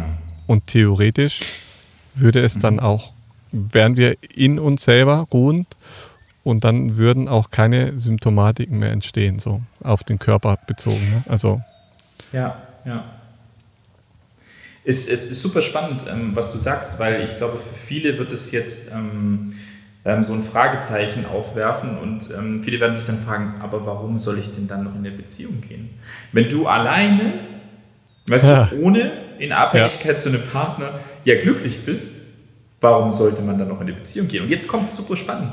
Und ich glaube, das ist für viele tatsächlich genauso erlebt, dass wir, dass wir auf der Suche nach Glück sind oder diese Erfüllung von, von, ich sag mal, geliebt werden in einer Beziehung, wir suchen das in der Beziehung und erhoffen uns danach das Gefühl zu bekommen, jetzt ist die Welt in Ordnung. Ähm, aber warum würdest du sagen, ist es genau umgekehrt? Also warum macht es Sinn, dass ich das erstmal für mich erfülle, dass ich weiß, so hey, ich, ich bin alleine schon sehr, sehr glücklich. Ja? Mhm. So. Ähm, aber aber ja. warum macht es trotzdem noch Sinn, eine Beziehung zu leben? Ich glaube, dass die wenigsten Menschen ähm, schon in Einheit mit sich selber sind. Und mhm. wir genau deswegen unbedingt, unbedingt, unbedingt eine Beziehung eingehen müssen, mhm. weil, mhm. da haben wir vorhin schon drüber gesprochen, weil wir sonst diesen Spiegel nicht haben. Aber wir müssen uns bewusst sein, dass diese Beziehung mhm. immer Verletzung mit sich bringen wird. Sie wird immer Schmerz mit ja. sich bringen. Und ja. das ist nichts Schlechtes. Wir brauchen den Schmerz, um zu verstehen, mhm. wer wir selber sind. Wir müssen, ich ja. sage jetzt mal so, wenn wir verletzt werden, wird der normale Mensch sagen, gerade die Männer, die werden sagen, ja gut, lass mich in Ruhe, ich verkrümel mich vielleicht in meine Ecke. So, so dieser Rückzug. Ja, mhm, Und mhm. die Frauen, keine Ahnung, ist, kann man jetzt auch nicht so direkt trennen, ne? das ist ja je nach Mann und Frau nochmal unterschiedlich. Ähm, aber es mhm. ist trotzdem so, dass wir diesen Schmerz versuchen immer zu vermeiden. Und wenn er entsteht, dann entsteht gerne Konfrontation und du hast und du sollst und dann ähm, streitet man sich richtig heftig. Aber eigentlich ist der Schmerz was Gutes, weil er wird mir aufzeigen, was für Anteile in mir ruhen, welche Anteile mhm. noch nicht gelebt werden und welche Anteile ich nehmen darf und mit nach Hause tragen darf und weiß, welche Hausaufgaben ich noch zu tun habe. Und das ist mhm. so, so wichtig, dass man das versteht, dass eine Beziehung nicht dafür da ist, dass der andere mich glücklich macht, sondern die Beziehung mhm. ist da, um die Suche zu, also diese, diese Ursuche zu befriedigen, um zu verstehen, mhm. wer bin ich und wer bin ich wirklich. Also deswegen am Anfang der ersten Folge habe ich gesagt, es ist schwierig, sich selber zu beschreiben, weil ich mhm. persönlich kann auch nicht sagen, dass ich genau weiß, wer ich bin, weil ich weiß es auch noch nicht und ich bin auch noch in einer Beziehung und ich ja, genau. Und ich weiß, dass ich auch noch sehr viel über mich lernen werde und das werde ich auch noch die nächsten 50, 60 Jahre. Aber mhm. deswegen brauchen wir Beziehungen. Deswegen baut das Leben ja so wahnsinnig krass auf Beziehung auf. Und ich glaube, je mhm. mehr Beziehungen wir haben, also auch im Freundeskreis, ähm, zu verschiedenen Mustern, also ich sage jetzt mal, es ist cool, wenn man eine Beziehung zur Natur entwickelt, es ist cool, wenn man eine Beziehung zu einem Tier entwickelt und es ist aber auch schön, wenn man eine gleichgeschlechtliche, vielleicht auch eine, erstmal eine freundschaftliche Beziehung zu jemandem entwickelt und mhm. dann aber auch noch vom anderen Geschlecht sich eine Beziehung holt, mit der man, mhm. ja, du wirst von jedem Teil, was du in, wo du eine Beziehung eingehst, wirst du ein Stück über dich selber erfahren. Weil es werden ja. immer neue Herausforderungen an dich getragen werden und du wirst immer neu wie geprüft werden ne? und du wirst sehen, was, was, was dabei passiert und wer du wirklich bist. Und äh, mhm. So wie das Leben ist, es hört sich so theoretisch an, aber es ist so vielfältig, dass du immer wieder ähm, aus deiner Bewusstseinsebene, du wirst rausgeholt werden. Und das verspreche ich jedem. Mhm. Du wirst mhm. sowas von rausgehauen werden aus deinem eigenen Bewusstsein und du wirst vielleicht wieder an die Wand fahren und denken, jo, jetzt habe ich ähm, mich wieder selber verloren, ähm, habe den anderen wieder gekränkt, habe den anderen wieder irgendwo, ne? Mhm. Also deswegen ist es so spannend und im Endeffekt drehen wir uns immer um uns selber und denken so, wo bin ich, wer bin ich, was macht mich aus, welche Bedürfnisse brauche ich, was sind überhaupt mhm. meine Bedürfnisse. Deswegen Beziehungen mhm.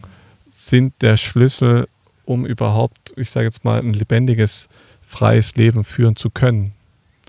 Ja.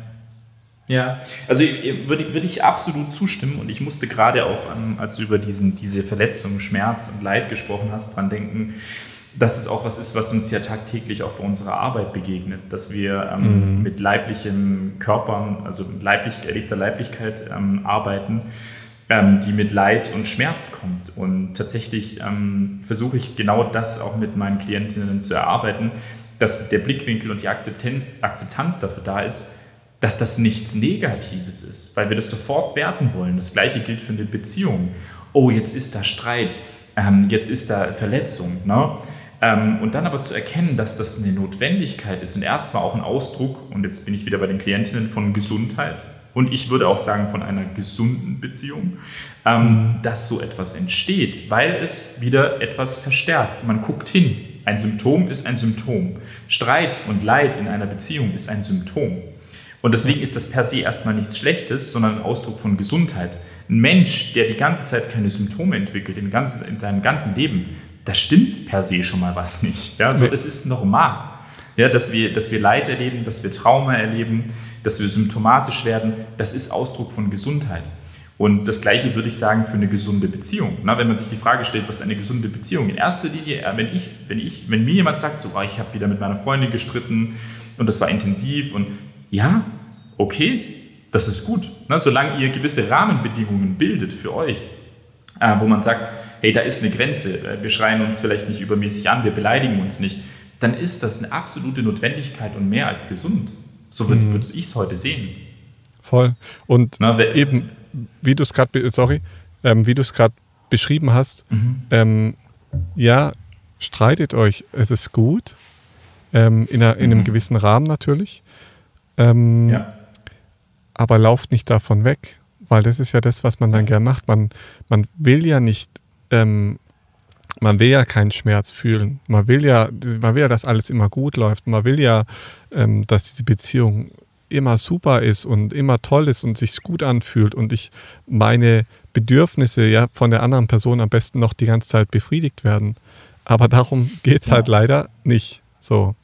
Ja. Ja. Ja, ja es ist wirklich, ich, ich meine, es ist eine Reise, die wir gemeinschaftlich miteinander eingehen. Und ich glaube auch, ähm, diese Illusion zu haben, dass es den einen perfekten Partner für uns irgendwo gibt, ähm, das, ist, das ist selbst kreiertes Leid ähm, weil du so viel erwartest von dem anderen, was er perfekt für dich erfüllen muss. Und jetzt kommen wir zu einer ganz spannenden Komponente, wo viele Beziehungen irgendwann hinkommen.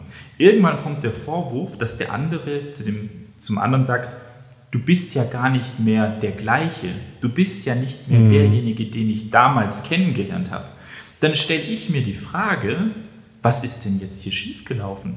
Wenn du immer noch der gleiche bist wie vor sieben Jahren, dann ist doch was schiefgelaufen. Also ja. stell dir das mal vor, Aaron. Ja, also ja. du führst jetzt die Beziehung von 14 Jahren. Da, da, kannst du in diesen 14 Jahren zweimal deine Persönlichkeit um 100% ändern. Also wir haben die Fähigkeit, innerhalb von sieben Jahren unsere Persönlichkeit um 100% zu verändern. Ja. Ähm, und jetzt hast du einen Partner, der zu dir sagt, du bist ja gar nicht mehr der gleiche, wie ich vor 14 Jahren kennengelernt habe.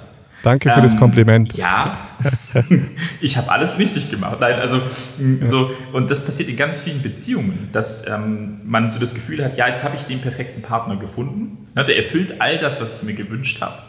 Ähm, aber die ist in dem Moment nicht bewusst, dass dieser Mensch sich verändern wird. Und das wird in jeder Beziehung, egal wen du kennenlernst, wieder passieren. Und das wird wieder passieren. Menschen verändern sich, weil Menschen sind lebendig. Ähm, ja. Und ich glaube, erst wenn wir verstehen, ne, dass das sich ändern wird, sind wir bereit, wirklich Beziehungen zu leben. Ja, und was da halt passiert in diesen Beziehungen ist, am Anfang hat jeder in einer Beziehung eine Brille auf. Ja, dieses Verliebtsein, mhm. dieses Gefühl, dieses, ja, dieses mhm. Glücksgefühl, ähm, das wird ja irgendwann verschwinden und immer, immer mehr wird dieser Spiegel vorgeholt. Und ja. in Beziehungen, wo. Dann wird's genau, Genau, da wird es anstrengend, weil halt ähm, vor allem, wenn da nicht drüber geredet wird und wenn man das auch gar nicht versteht, was da passiert, dass beide mhm. nur noch mit so einem Spiegel vorlaufen und die ganze Zeit überlegen, was macht der andere gerade falsch, weil ich bin nicht glücklich. Ja, also der andere, der, der hält einem die ganze Zeit den Spiegel vor, man selber hält dem anderen die ganze Zeit den Spiegel vor und man ist nur dabei, hinter diesen Spiegel zu gucken und zu fragen, wieso hält er diesen Spiegel jetzt falsch rum und warum mm. bin ich deswegen mm. nicht glücklich, mm. weil dieser Spiegel ähm, passt mir nicht sozusagen. Aber man, man versteht genau. nicht mehr, dass dieser mhm. Spiegel da ist und dass es ja. man fängt dann an zu überlegen, ja, ist es noch der richtige Partner für mich? Soll ich mich trennen? Mhm. Es wird an mhm. dieser Problematik nichts ändern, weil dieser Spiegel ja. wird von dem nächsten Menschen wieder projiziert werden ja. und du wirst wieder dich selber im Spiegel sehen und unzufrieden sein, denken, nein, diese Anteile an mir gefallen mir nicht, lass mich in Ruhe, mhm. trennen wir uns, ja. holen wir uns den nächsten Partner. Ja, ja. Super, super wie du es jetzt zusammengefasst hast, weil ich glaube, das passiert in allem. In, ja. in deinem Umfeld, im Beruf, in, in, im Chef. Ne? Du kannst jedes Mal sagen, ah, jetzt habe ich schon wieder so einen scheiß Chef, der mich ausbeutet, ne? der ja. mich ausnutzt und der mich schlecht behandelt. Ähm, ja, okay, aber was hat das denn vielleicht mit dir zu tun? Willst du die Spiegelung nicht irgendwie annehmen? Und es ist super schön, wie du das formuliert hast. Hm, wir gehen in erster Linie erstmal eine Beziehung ein, weil wir verliebt sind. Also ich würde das wirklich als nicht als Liebe bezeichnen, sondern als verliebtes Stadium. Mhm. Das wäre dieses romantische Liebe, wie ähm, Helen Fischer, diese amerikanische ähm, ähm, Forscherin, würde das so betiteln, als wir sind erstmal romantisch verliebt. Und das hat natürlich auch was mit einem sexuellen Antrieb zu tun. Also eigentlich würde man sogar sagen, vielleicht der erste sexuelle Antrieb und danach kommt diese romantische Liebe, dieses Verliebtsein. Und das Lustige ist, das ist tatsächlich ja auch messbar. Also unser Gehirn mhm. ist überfeuert mit Dopamin, ne? also vollgestopft mit Dopamin. Mm, und das ist was ganz, ganz Natürliches. Das heißt, das Verliebtsein passiert im Nucleus accumbens, also quasi in einem vorgelagerten Teil, der verbunden ist mit dem limbischen System im Gehirn. Und du bist überflutet mit Gefühlen und in dem Fall von Verliebtsein. Und das Spannende ist, dass es auch das Suchtzentrum ist. Mhm. Und nur, nur das, um, um, das mal zu festzuhalten. Das heißt, du bist ungefähr mindestens ein Jahr bist du high. Dreiviertel Jahr, ein Jahr bist ja. du komplett high. Ja, äh, das heißt, der andere ist perfekt. Und jetzt ja. ändert sich das über die längere Zeit der Beziehung in eine Langzeitbeziehung. Und jetzt kommt zum ersten Mal das Thema auf, was ist denn eigentlich Liebe? Mhm. Was, was macht dieses Gefühl eigentlich aus? Und da wird es hochinteressant. Und das Lustige ist, dass diese Helen äh, Fischer, also die ist Anthropologin, also Forscher, was generell jetzt einfach Menschen angeht, was sie herausgefunden hat, ist, dass wir zu ganz vielen fähig sind, was wir jetzt erstmal vielleicht gar nicht auf dem Schirm haben. Aber wir sind als Menschen dazu fähig, eine Langzeitbeziehung zu führen, währenddessen einen Sexdrive zu haben und sogar eine romantische Liebe zu empfinden. Und das muss nicht mit dem gleichen Partner oder gleichen Partnerin sein. Und jetzt wird es interessant. Da können wir jetzt mal drüber philosophieren oder drüber sprechen. Ähm, weil was wir kennenlernen aus unserer Kindheit, aus unserer Prägung, ist in der Mehrheit der Fälle eine Mann Frau-Beziehung, die monogam, ich sag mal in Anführungszeichen, propagiert wird. Ob es nachher wirklich so ist, ist ein anderes Thema. Mm, aber davon werden wir in der Gesellschaft geprägt. Und jetzt finde ich die spannende äh, Frage, weil sie jetzt als Anthropologin herausfindet, so, wir sind zu äh, mannigfaltigen Dingen fähig, ja? aber es wird gar nicht gelebt.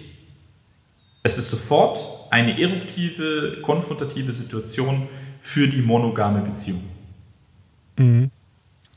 Spannend. Das finde find ich, find ich sehr interessant.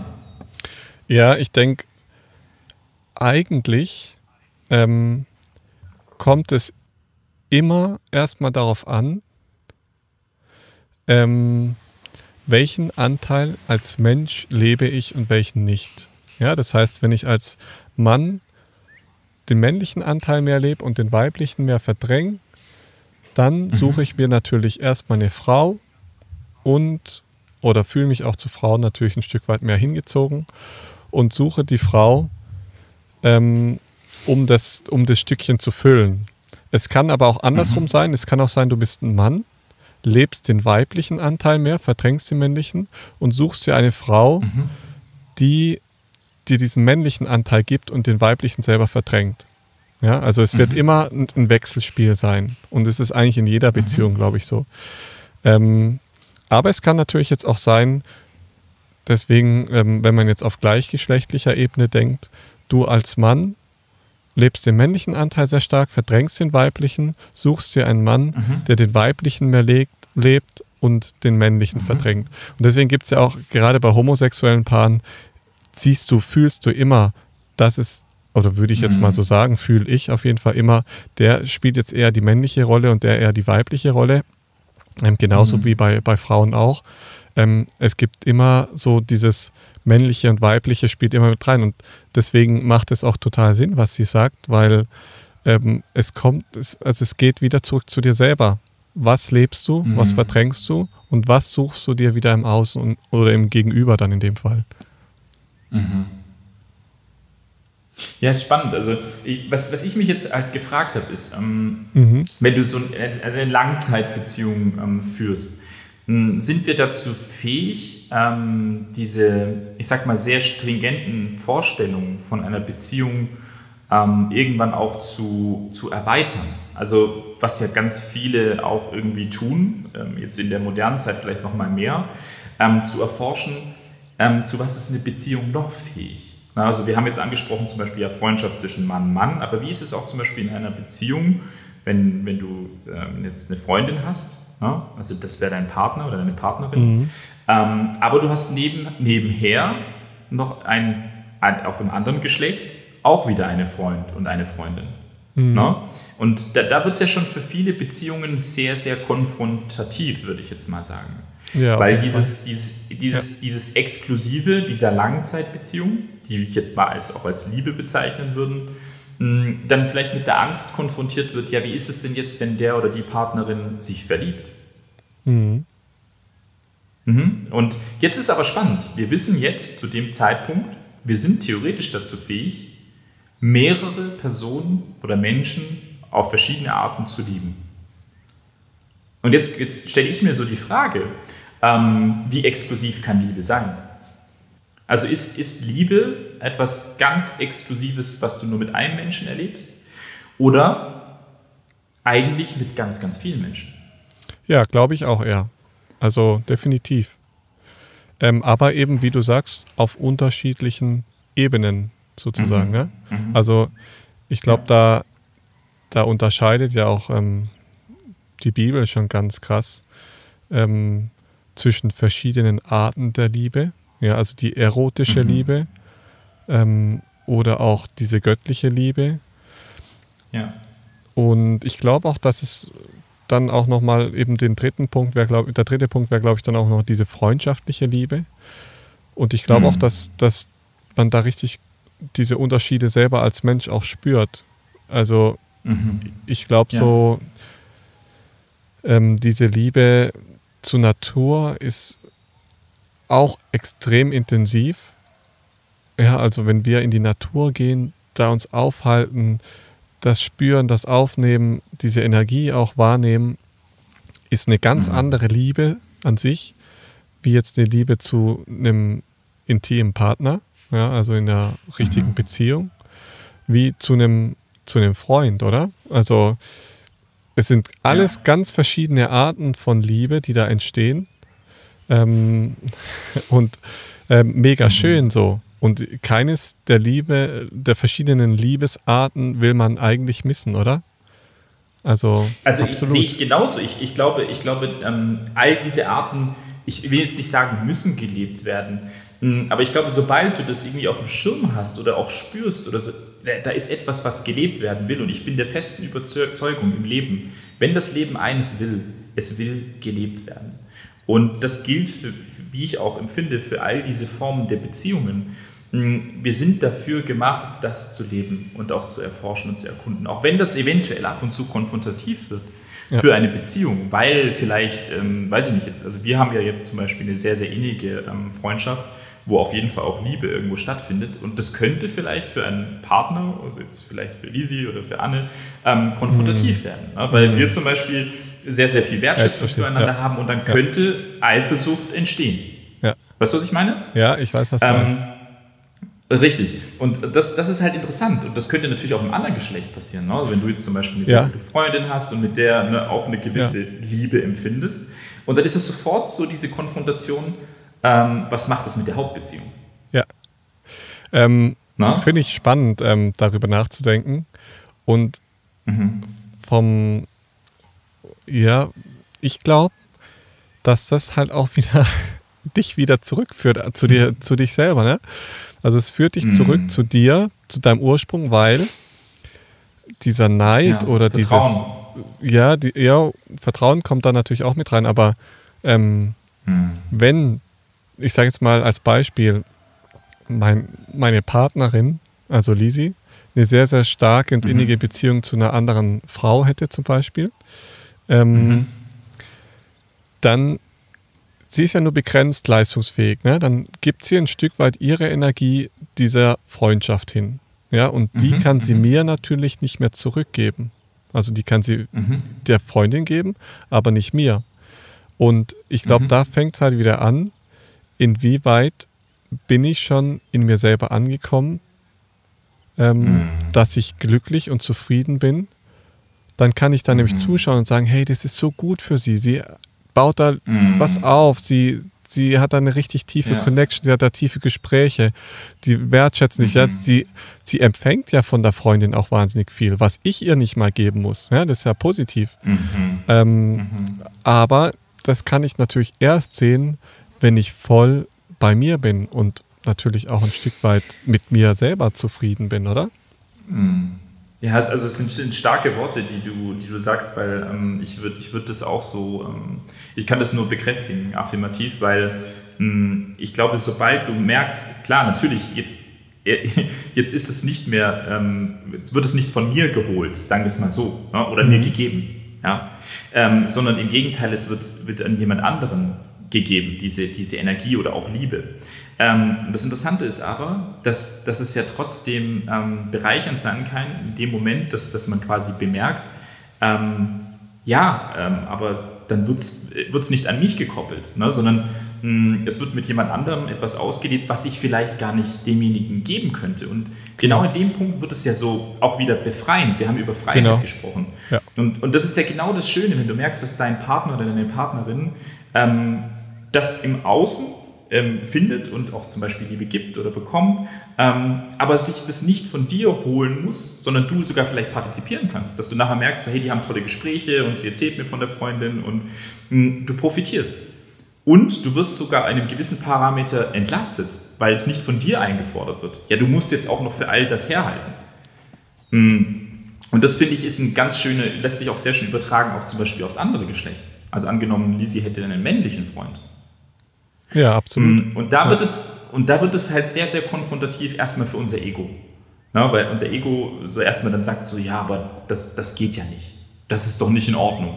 Ja, wer sagt denn, dass das nicht in Ordnung ist? Also warum sollte nicht jetzt, ich mache das jetzt nur ein Beispiel fest von Lisi, warum sollte sie nicht zum Beispiel ähm, einen männlichen Freund haben, mit dem sie etwas erleben kann, was, was vielleicht mit dir jetzt nicht direkt möglich wäre? Weil für dich zum Beispiel, ich mache jetzt nur ein Beispiel, ne? Ähm, weil du zum Beispiel sagen würdest, ähm, Singen ist nicht so dein Hobby oder auch so deine, deine Wave. Genau, ja. ja. Ähm, Lisi, Lisi liebt aber zum Beispiel Singen und hat zum Beispiel einen guten Freund, ähm, mit dem sie voll gerne singt. Oder Nehmen wir mal Fotografieren. Ja, Fotografieren trifft super. Fotografie, stimmt, das, ja. ist sogar, das ist sogar ein gutes ja. Beispiel, weil Lisi ist ja unser Fotografier-Pro. Äh, und genau, äh, du, du, du sagst zum Beispiel, so deep da in die Geschichte reingehen kann ich nicht, äh, will ich nicht und ich habe auch nicht die Fähigkeit. Mhm. Mm, aber der, der Freund von ihr zum Beispiel, der ist ähm, voll der Experte und sie hat voll die geile Vibe mit dem. Ne? Die ja. geile Wave, so, ne? die sind auf einer Wellenlänge. Ähm, und jetzt gibt es zwei Faktoren, wie du damit umgehen könntest. Ne? Du könntest sagen so, hey, Hammer. So, ne? sie, sie kann das voll ausleben, ähm, sie, sie, sie freut sich, sie hat voll Energie mm, und da entsteht was. Ne? Ähm, und da kann man sich ja auch als Partner mitfreuen. Und vielleicht auch für sich so sagen, so, okay, das ist doch toll und ich muss selber jetzt nicht sagen, ich muss auch noch fotografieren. Genau, ja. Oder du gehst in die andere Richtung und sagst so, ja, Moment mal, ist das nicht schon eine Konfrontation mit der Langzeitbeziehung? Ist das nicht schon eine Erschütterung der Basis? Ähm, weil das ist ja eigentlich nicht okay. Hm. Ja, na, ich weiß, was du meinst. Ja, es ist so. Also, ähm, ich glaube auch, dass da an dem Punkt wird dann ganz deutlich, an, an mhm. welcher Stelle du momentan in deinem Leben stehst. Ja, weil mhm. gehen wir mal davon aus, dass beide Personen, also ich und Lisi, voll bei uns angekommen sind und wir sind, wir ruhen mhm. richtig und wir sind glücklich, wir sind, ähm, lieben das, was wir tun, wir haben eine Vision, alleine wie auch zusammen. Mhm. Und für uns ist es völlig okay, auch alleine zu sein, weil wir ja in uns ruhen und glücklich sind. Wir brauchen den anderen Part ja gar nicht. Mhm. Ja? Das heißt, mhm. in dem Moment, wo jemand anders dazukommt, sagt, hey, wir machen jetzt mal zwei Wochen Fotoabenteuer und da geht jetzt Lisi mit dem ähm, Fotofreund mhm. dann nach Uruguay und macht da die geilsten Fotos, so. Ähm, mhm. da wird sich dann zeigen, wo steht eure Beziehung und wo stehst du selber. Bist du da mhm. in deinem Herzen richtig 100% da und kannst sagen, hey, super geil, ja, mach das. Das wird dich bereichern, das wird dich weiterbringen. Und der Freund oder die Freundin oder wer auch immer mit ihr geht, wird ihr ein Stück weit von sich ganz viel mitgeben, was Lisi wieder aufbaut mhm. und Lisi wird dem Freund auch wieder was geben. Mhm. Also eigentlich, wenn wir von dem ausgehen, ist es eine Win-Win-Situation. Und, Absolut. Und ähm, in einer gesunden Beziehung wird natürlich auch dieses Vertrauen dann ja auch nicht missbraucht werden. Ja, das heißt, mhm. es wird auch nicht passieren, dass dann plötzlich ein Verliebtsein entsteht. Ja, weil wir mhm. wissen ja, Beziehung brauche ich nur, um mich selber zu spiegeln, um mich kennenzulernen. Hm. Das heißt, ich brauche auch keine neue Beziehung einzugehen, weil ich bin ja glücklich, ich bin ja zufrieden. Ich brauche ja niemand mehr von außen, der mich glücklich macht. Ja, da, da wird ja auch kein Vertrauensbruch stattfinden können, weil hm. da gar kein Platz dafür ist. Ne? Wenn man sich vorstellt, das, ja. das Haus ist schon voll mit Liebe und schon voll mit Glücklichsein und voll mit Gefühlen, ähm, da, da braucht man nicht hm. noch was von außen, sage ich jetzt mal. Aber ja, so, also wenn, also, wenn man sich das als Theorie so vorstellt, super. Ähm, aber ich glaube auch wirklich, dass es ähm, die Beziehung nochmal auf ein nächstes Level heben würde. Absolut. Also ich, ich glaube tatsächlich, und deswegen würde ich sogar fast als, mh, mm, als Notwendigkeit, dass man sich immer da auch in, als Beziehung mh, mm, immer wieder herausfordert und guckt, wo steht man da? Ist man schon an, an diesem Punkt oder auch noch nicht? Und dann darf es auch wieder mal konfrontativ sein. Und ich glaube, dass genau davon, davon Beziehungen auch wieder profitieren. Und ich würde fast sogar so weit gehen, dass Beziehungen zu noch viel mehr fähig sind. Also ähm, eventuell. Also dass mhm. selbst sogar dieses, ähm, dieses Verliebtseinsgefühl, also selbst wenn ein Partner sagt, so, okay, ich habe äh, äh, zum Beispiel jetzt in Form von Disi mit diesem Kumpel diesen Zwei-Wochen-Trip und vielleicht ist da sogar ein Verliebtheitsgefühl aufgekommen. Das muss noch nicht mal ähm, diese, diese Verbindung zu dir mhm. ähm, in Frage stellen, mhm. sondern es könnte sogar das vielleicht bereichern. Also ich, ich glaube tatsächlich, ja. dass wir dieses Potenzial an, an Liebe, die wir in uns tragen, die ist so immens hoch, dass es komplett alles in den Hintergrund drücken kann, was sei es Eifersucht oder ähm, ich könnte den anderen verlieren. Und eigentlich kommen wir wieder an den gleichen Punkt, den du auch schon angesprochen hast. Weil was, was soll denn passieren? Außer, dass wir noch mehr Liebe bekommen. Genau. Weißt du, was ich meine? Aber da Weil ist halt wieder. Vor was sollten wir Angst haben? Genau, ne? vor was sollten wir Angst haben? Ich denke, die meisten mhm. Menschen haben wieder Angst, etwas zu verlieren. In dem Fall den ja, Partner. Verlust. Ja. Und jetzt, und jetzt wird es spannend, wenn wir schon an dem Punkt sind. Ist es dann nicht so, dass wir sogar denken, wir würden den anderen besitzen? Ja, genau. Und das hat man manchmal weißt das Gefühl, gell? Ja. ja. Ja, also dann musst du dich fragen, ähm, habe ich eine Beziehung? Haben, also da wären wir jetzt bei Erich, äh, Erich Fromm. Ähm, ähm, haben oder sein. Mhm. Habe ich eine ähm, Beziehung oder bin ich in einer Beziehung? Absolut. Das sind zwei völlig verschiedene Komponenten, weil auf der einen Seite sagst du, ja, ich konsumiere meine Beziehung, ich habe das und ne, ich habe die und die Erwartung an die Beziehung, aber in einer Beziehung zu sein, ist ein ganz anderer Anspruch. Absolut, ja. Ja, wirklich zu ähm, sein. Und Genau, genau, zu sein. Und das ist natürlich, also was ich noch interessant fände, wäre, wenn wir jetzt immer über dieses Liebesgefühl her sprechen. Ähm, woher kommt denn Liebe? Also was, was macht Liebe denn eigentlich aus? Also woher kommt Liebe? Weil wir sind ja, und das Spannende, das erleben wir ja beide, ich würde sagen, ich liebe auch meinen Hund. Also da ist ganz viel, es ist nicht mhm. diese gleiche Liebe wie zum Partner, ähm, aber immer wieder, ich merke bei mir, ich bin so berührt von diesen Lebewesen, mhm. dass ich wirklich das merke, so, ich liebe dieses Lebewesen, ich liebe diesen Hund. Und jetzt, jetzt nur, nur ein spannender, ähm, spannender Vergleich ähm, oder auch diese dichotome Vorstellung von uns Menschen. Wir lieben unsere Haustiere, aber jetzt vergleicht es mal mit den Tieren, die wir sonst haben, den Nutztieren. Kühe, Hühner, die, die lieben wir nicht. Ja. Die behandeln wir wie den letzten Dreck. Und ja. da sieht man, wie dichotom wir als Menschen sind, weil ich war jetzt letzte Woche war ich wieder reiten ähm, auf dem Hof hier in Balsheim hm, und da sind überall kleine Kälber. Mhm. Aaron, ich sag's dir, dein Herz explodiert, ja. wenn du zu diesen kleinen Lebewesen gehst ja. und du hältst deinen Finger hin und die nuckeln an deinem Finger. Du hast eine Explosion von wirklich von Liebe. Absolut. Und ähm, dann verschwindet all dieser Unterschied und dir wird, dir wird auf einmal klar, ob Pflanze, ob Baum, ob Säugetier, ob Fisch, ob äh, wir als Menschen, wir sind alle gleich. Genau. 100 Prozent. Und das ähm, finde ich mega cool, dass du das so ansprichst. Ähm, das ist so ein Punkt, wo ich mich manchmal frage, ähm, wir hatten es ja im ersten Podcast auch davon, dass, dass Jesus so ein besonderer Mensch war und ähm, mhm. krass gefüllt war von Liebe und absolut mhm. eins war mit Natur, Gott aber auch mit seinem Umfeld ähm, und mhm. mit sich selber. Und da geht es mir nicht in den Kopf, warum, ähm, warum man heutzutage als Christ, ja, als, ich sage jetzt mal, als christliches Land, ja, eigentlich mhm. ist ja, ist ja Deutschland schon so ein christliches Abendland, kann man sagen. Ach, absolut, absolut. Ähm, Christentum, ja. Dass man, dass man seine Umwelt und seine Natur und seine Tiere nicht mit Liebe und Respekt behandelt. Dass man da Fleisch ja. frisst wie der, wie der größte, keine ja. Ahnung was.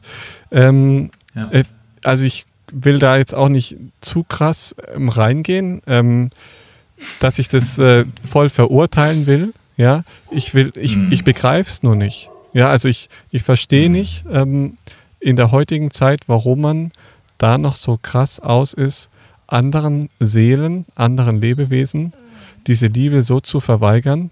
Jackie ist gerade ein bisschen mhm. krantig, sorry, man hört ihn ein bisschen. ähm, er, er, will dazu sagen, also er bestätigt mich in meinem Wort.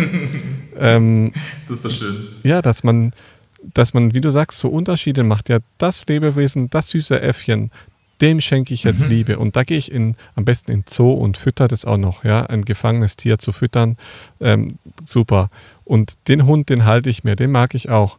Aber das Schwein vom mhm. Bauern nebenan, das schlachten wir heute und essen es auf. So. Also mhm. es ist schon mhm. pervers. Mhm. Es ist schon richtig pervers. Es ist, es ist es ist super grotesk und es spiegelt sich in ganz vielen Faktoren wieder. Also ich habe noch ein anderes Beispiel und das wäre Tiger. In, also in Freiheit gibt es 3500 Tiger weltweit.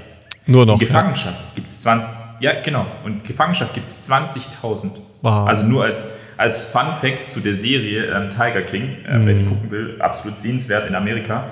Mm, ein super groteskes Sinnbild, natürlich auch für die Haltung von wilden Tieren. Und das, du hast gerade Zoos angesprochen, da wird es ja noch grotesker. Ne? Wir mhm. sperren diese, diese unglaublich äh, faszinierenden Lebewesen auf ein paar um 100 Quadratmeter und sagen dann, ja, die leben hier glücklich. Oder Orcas wäre auch ein anderes Beispiel. Ja. Mm, aber da wird es unglaublich interessant. Ähm, deswegen bin ich da so, so ein bisschen am Nachhirnen.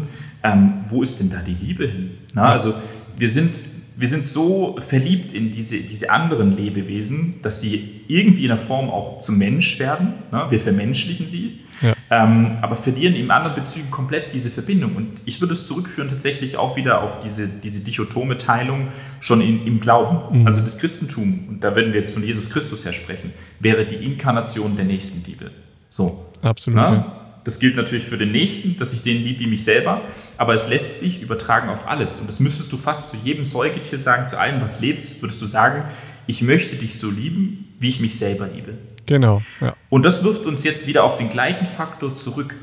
Dass wir andere Lebewesen so, beha so behandeln, zeigt auf, dass wir selber uns in ganz vielen Bezügen als Menschheit nicht lieben, Absolut. nicht akzeptieren, nicht konfrontieren. Du und das triffst das auf den Punkt. Christentum. Ja. Ja, genau. Das, das, Christentum ist genau das Gleiche. Plötzlich hast du in gewissen Bezügen, vielleicht ein bisschen mehr im Alten Testament, so der Mensch ist die Speerspitze. Ja? Ähm, und das Lustige ist, dass der Vatikan, den wir jetzt als katholisches ähm, Oberhaupt definieren könnten, mh, erst vor kurzem gesagt hat, sie überlegen darüber, dass man sagen kann, dass sehr geliebte Haustiere eventuell auch in einen Himmel kommen, nämlich in einen Haustierhimmel.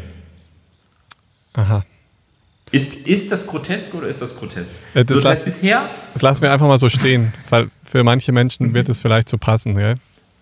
Aber ja, nee, also nee, ich, ich will damit nicht das angreifen, sondern ich will damit ja. nur verdeutlichen, ja. dass ja bisher. Ähm, ganz klar war, dass wenn jemand in den Himmel kommt, dass es nur der Mensch ist. Ah, ja. Ähm, und das, weißt du, so, so will ich es eher sagen. Ähm, wenn, dann, wenn, dann müsstest du eh sagen, alles, was lebt, kommt in den Himmel. Ja. So, das, das wäre halt fair. Das alles, was eine Seele hat, ja. Christus. Genau, ja. Genau, alles, alles, was beseelt ist. Und ja. alles, was lebt, hat eine Seele. Ja, ja also es ist, es ist hochinteressant. Ähm, und ich glaube, und jetzt, ich, ich möchte nur ganz kurz ähm, Goethe zitieren, weil es das nochmal verdeutlicht. Ähm, Goethe sagt in einem seiner Gedichte, Liebe ist ein Gefühl, das wir empfinden, wenn wir in einem anderen Menschen unser Gleichnis und uns selbst verdoppeln. Und damit schaffen wir ein Bild des Unendlichen. Mhm, und ähm, das finde ich, find ich sehr, sehr schön, weil das erstens in erster Linie wieder diese Individualität ähm, hervorruft und vor allem uns wieder bestrebt, uns selbst und auch das, was wir schon gesagt haben, diese Spiegelung anzustreben, aber auch dieses Erkennen, wer bin ich, was macht mich aus. Und es geht nicht darum, weißt du, eine Person darzustellen, eine Rolle anzustellen, äh, darzustellen, was ja auch in Beziehungen passieren kann, mhm. sondern es geht darum, etwas zu erkennen, mich selbst zu erkennen. Und ich finde, das ist ein sehr schönes Sinnbild, wie wir mit unserer Natur umgehen, wie wir mit Lebewesen umgehen, ist ein Spiegel, wie wir mit uns selbst umgehen. Und das Schön. findest du in, in der Ernährung, in der Form, wie wir Liebe, wie wir Beziehungen leben, wie wir mit unseren Kindern umgehen, in all diesen Faktoren. Mhm.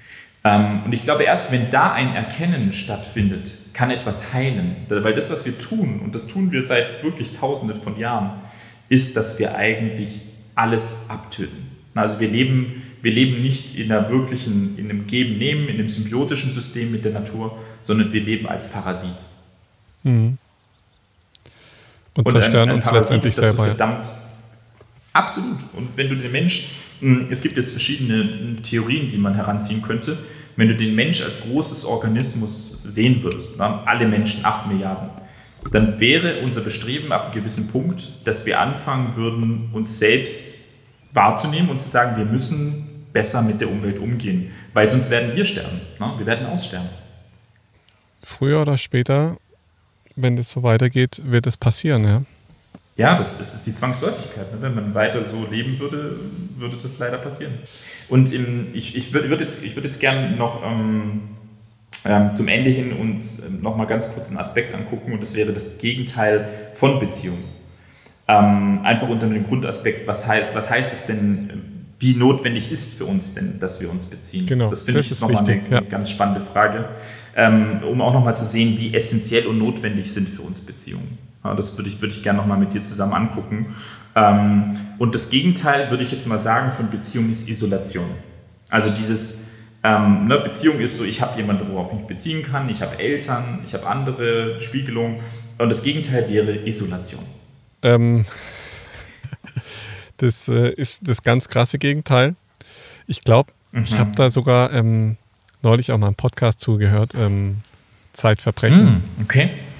Zeitverbrechen-Podcast, ich glaube, vor, vor ein paar Monaten war das. Und ähm, da ging es darum, dass eine Familie ähm, ihre Tochter in einen Raum gesperrt hat, wo mhm. es ihm gar keine Liebe, äh, jetzt habe ich schon gesagt, wo ihm gar keine Beziehung möglich war. Ja, also auch in dem Fall mhm. auch keine Liebe möglich war. Und ähm, dieses Kind ist halt einfach irgendwann gestorben. Also klar, aufgrund auch von mhm. Hunger mhm. und Durst und völlig zurückgebildet. Aber mhm. mega krass halt. Also du wirst dich nicht entwickeln, wenn du keine Beziehung hast. So. Also. Mhm. Mhm. Also eigentlich wirklich die Endkonsequenz, dass man stirbt. Also das, das trifft es ja. eigentlich ganz gut, was, ähm, also es gab ähm, da in der Vergangenheit schon verschiedene Versuche. Ähm, einer der bekanntesten ist ähm, der von Kaiser Friedrich II., ähm, der sich die Grundfrage gestellt hat, ähm, was denn die Ursprache der Menschen ist. Na, ist es wirklich Latein zum Beispiel? Ne? Mhm. Latein war damals die Weltsprache. lustig, das ist jetzt wieder ein Pendant zum Beispiel zu dem Turm von, von Babel, den wir schon mal angesprochen ja. hatten.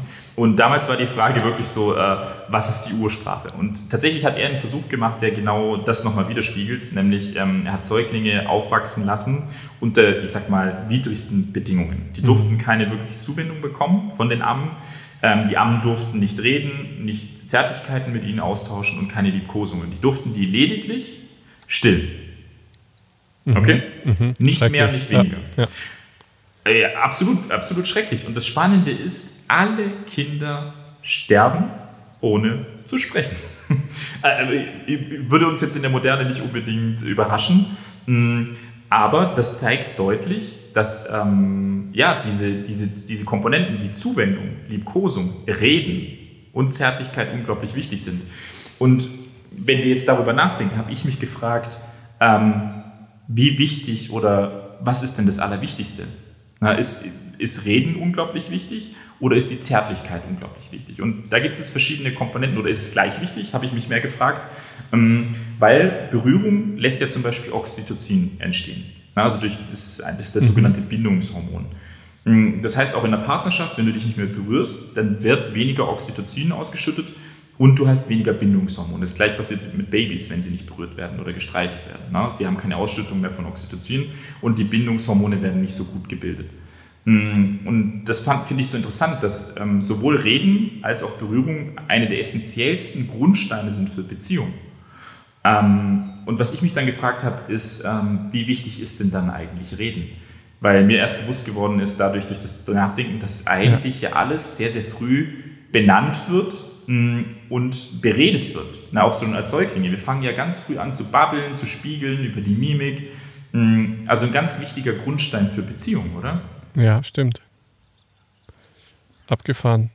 Also das, ich mein, das, das finde ich echt spannend. Also, mhm, sag du? Ja, das ist ja, ich glaube, das ist auch jeder, also das ist das, was jeder irgendwann zu irgendeinem Zeitpunkt in einer Beziehung auch feststellen wird, dass es extrem mhm. wichtig ist, dass man über Dinge redet und das ausdrückt, was einem selber ähm, durch den Kopf geht und durch, äh, ja, was man gerade so spürt und fühlt. Ähm, wenn du das nicht tust, klar, dann wirst du dich lang, langfristig wirst du dich immer voneinander entfernen. Also mhm. kann, bin ich voll bei ja. dir. So. Ja, also ich, ich glaube, das können wir auch echt festhalten, dass wir sagen, also eine der wichtigsten Grundpfeiler für Beziehungen sind kontinuierliches Reden, und Berührung. Das sind die, die Grundschlüssel, die du haben kannst für eine, für eine gesunde Beziehung. Mhm. Und ich fand das super spannend, weil ich habe da mit, mit Anne auch, also meiner Partnerin, ähm, drüber gesprochen und ähm, wir, hatten, wir hatten dann lange ein Abkommen, dass wir gesagt haben, äh, wir machen ein Ritual. Mhm. Ähm, und zwar einmal der Woche ähm, sprechen wir eine Stunde und es geht rein um Gespräch. Und zwar in dieser Form, dass wir gesagt haben, eine Stunde, jeder hat zehn Minuten und man wechselt sich ab. Und während der eine seine zehn Minuten hat, darf der andere nicht sprechen. Krass. Und ähm, ich habe gemerkt, dass wenn wir das gemacht haben, mhm. ähm, das unglaublicher großer Profit war ähm, für unseren Umgang. Also das fand ich auch sehr interessant. Mhm. Spannend, ja. Also ähm, es gibt ja auch verschiedene Beziehungsbücher und Beziehungspodcasts und was weiß ich, gell? Mhm. Ähm, und da wird es auch oft so als ein Tool dargestellt, dass man das ähm, als Ritual einbaut, wenn es denn nicht mhm. von allein geschieht, sozusagen. Ähm, und mhm. ich glaube, was da auch wichtig ist, dass ähm, man in diesem Gespräch geht es nicht darum, ähm, dass der eine recht hat oder der andere nicht oder dass die Erinnerung falsch ist und die anderen. Nein, es geht um, eben wie du sagst, es geht einfach um die Kommunikation, um den Austausch, um das Fühlen, was der andere fühlt, um die Realität des anderen auch mhm. wahrzunehmen. So. Ähm, weil in dem Moment sind ja. wir wieder im Bereich der Vergebung drin und ähm, ja, wir verstehen einfach, was passiert. Und dann ja. ist alles andere plötzlich wird dann wieder nichtig und ähm, klar, der, interessant ja, auch mit dem gleichzeitig auch vielleicht sogar berühren. Ne? Das ist so eigentlich so das Bild, was man sich bei einem Ehepaar vorstellt. Sie, sie liegen mhm. gemeinsam in einem Bett, es entsteht Berührung mhm. und sie sprechen miteinander mhm. so. Ne? Also relativ mhm. simpel, relativ einfach. Ja, ja, total. Ähm, und das, das, ist, das ist die Basis. Ne? Und das Lustige ist, dass du ja bei ganz vielen Beziehungen mit der Zeit rausführst, dass genau das ja nicht mehr stattfindet. Ja. Man schläft in unterschiedlichen Betten, man redet nicht mehr viel miteinander, man schweigt sich gegenseitig an. Das heißt, der Fundus für sich kennenlernen, miteinander entwickeln, geht verloren. Ähm, und das Lustige ist, äh, das wird auch forciert durch Kinder. Ne? Mit Kindern ja. du hast plötzlich keine Zeit mehr, du verlierst dich auseinander und prompt stehst du in der Beziehung und kennst den anderen nicht mehr. Klar. Klar, logisch, wie denn auch. Ne? Ja. Und ähm, also ich, ich würde es noch gern weiterführen, weil ich das auch interessant finde, jetzt gerade auch für, für die Gesellschaft. Ähm, also es gibt ganz viele Dokumentationen, wo genau dieser Faktor von dieser Beziehung wegfällt. Hm, da gibt es das sogenannte Kaspar-Hauser-Syndrom, wo quasi ein Kind ohne jeglichen Zugang, ähm, ich sag mal, zu, zu einer Berührung ähm, ins Leben gekommen ist. Kaspar-Hauser-Syndrom ist das stehende Begriff der Psychologie. und das gleiche gilt zum Beispiel für Romulus und Remus, die quasi ja später Rom gegründet haben. Oder, und jetzt darauf will ich eigentlich hinaus, es gibt zum Beispiel den Mowgli-Jungen. Das ist, kommt als Anlehnung vom Dschungelbuch. Mm, und da gibt es wirklich ein spanisches Pendant, also der, der wirklich lebt noch, der heißt Marcos Rodriguez Pantoja. Und der hat zwölf Jahre lang, nachdem er von seinen Eltern, ich sag mal, wirklich ausgesetzt wurde, ähm, hat er zwölf Jahre mit Wölfen gelebt. Also der hatte eine frühkindliche Prägung, ich glaube bis vier, fünf, ähm, und wurde dann ausgesetzt und war dann in der Wildnis. Und er hat zwölf Jahre mit Wölfen ähm, gelebt und war quasi komplett in der Wildnis. Mega spannend. Und was ich super interessant finde, ja. genau, und da, darauf will ich eigentlich hinaus. Der wurde irgendwann ähm, der Wildnis entnommen, da war er, glaube ich, dann 15 rum. Ähm, und weil er gefunden wurde von der Polizei und die haben ihn quasi der Wildnis entnommen und haben ihn ins Waisenhaus gesetzt. Ja? Und das Spannende ist, dass er, ähm, er konnte kaum, kaum, kaum sprechen, hat sich wirklich verhalten wie ein Wolf, hat so geknurrt und ne, alles drum und dran. Und der wurde wieder eingegliedert in die Gesellschaft.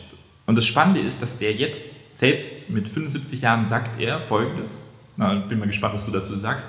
Er sagt, er hat nie mehr in die Gesellschaft zurückgefunden. Er hat einmal nochmal probiert, zu den Wölfen zurückzukommen in das Rudel, aber die haben ihn nicht mehr akzeptiert, weil er zu, wahrscheinlich zu vermenschlicht war.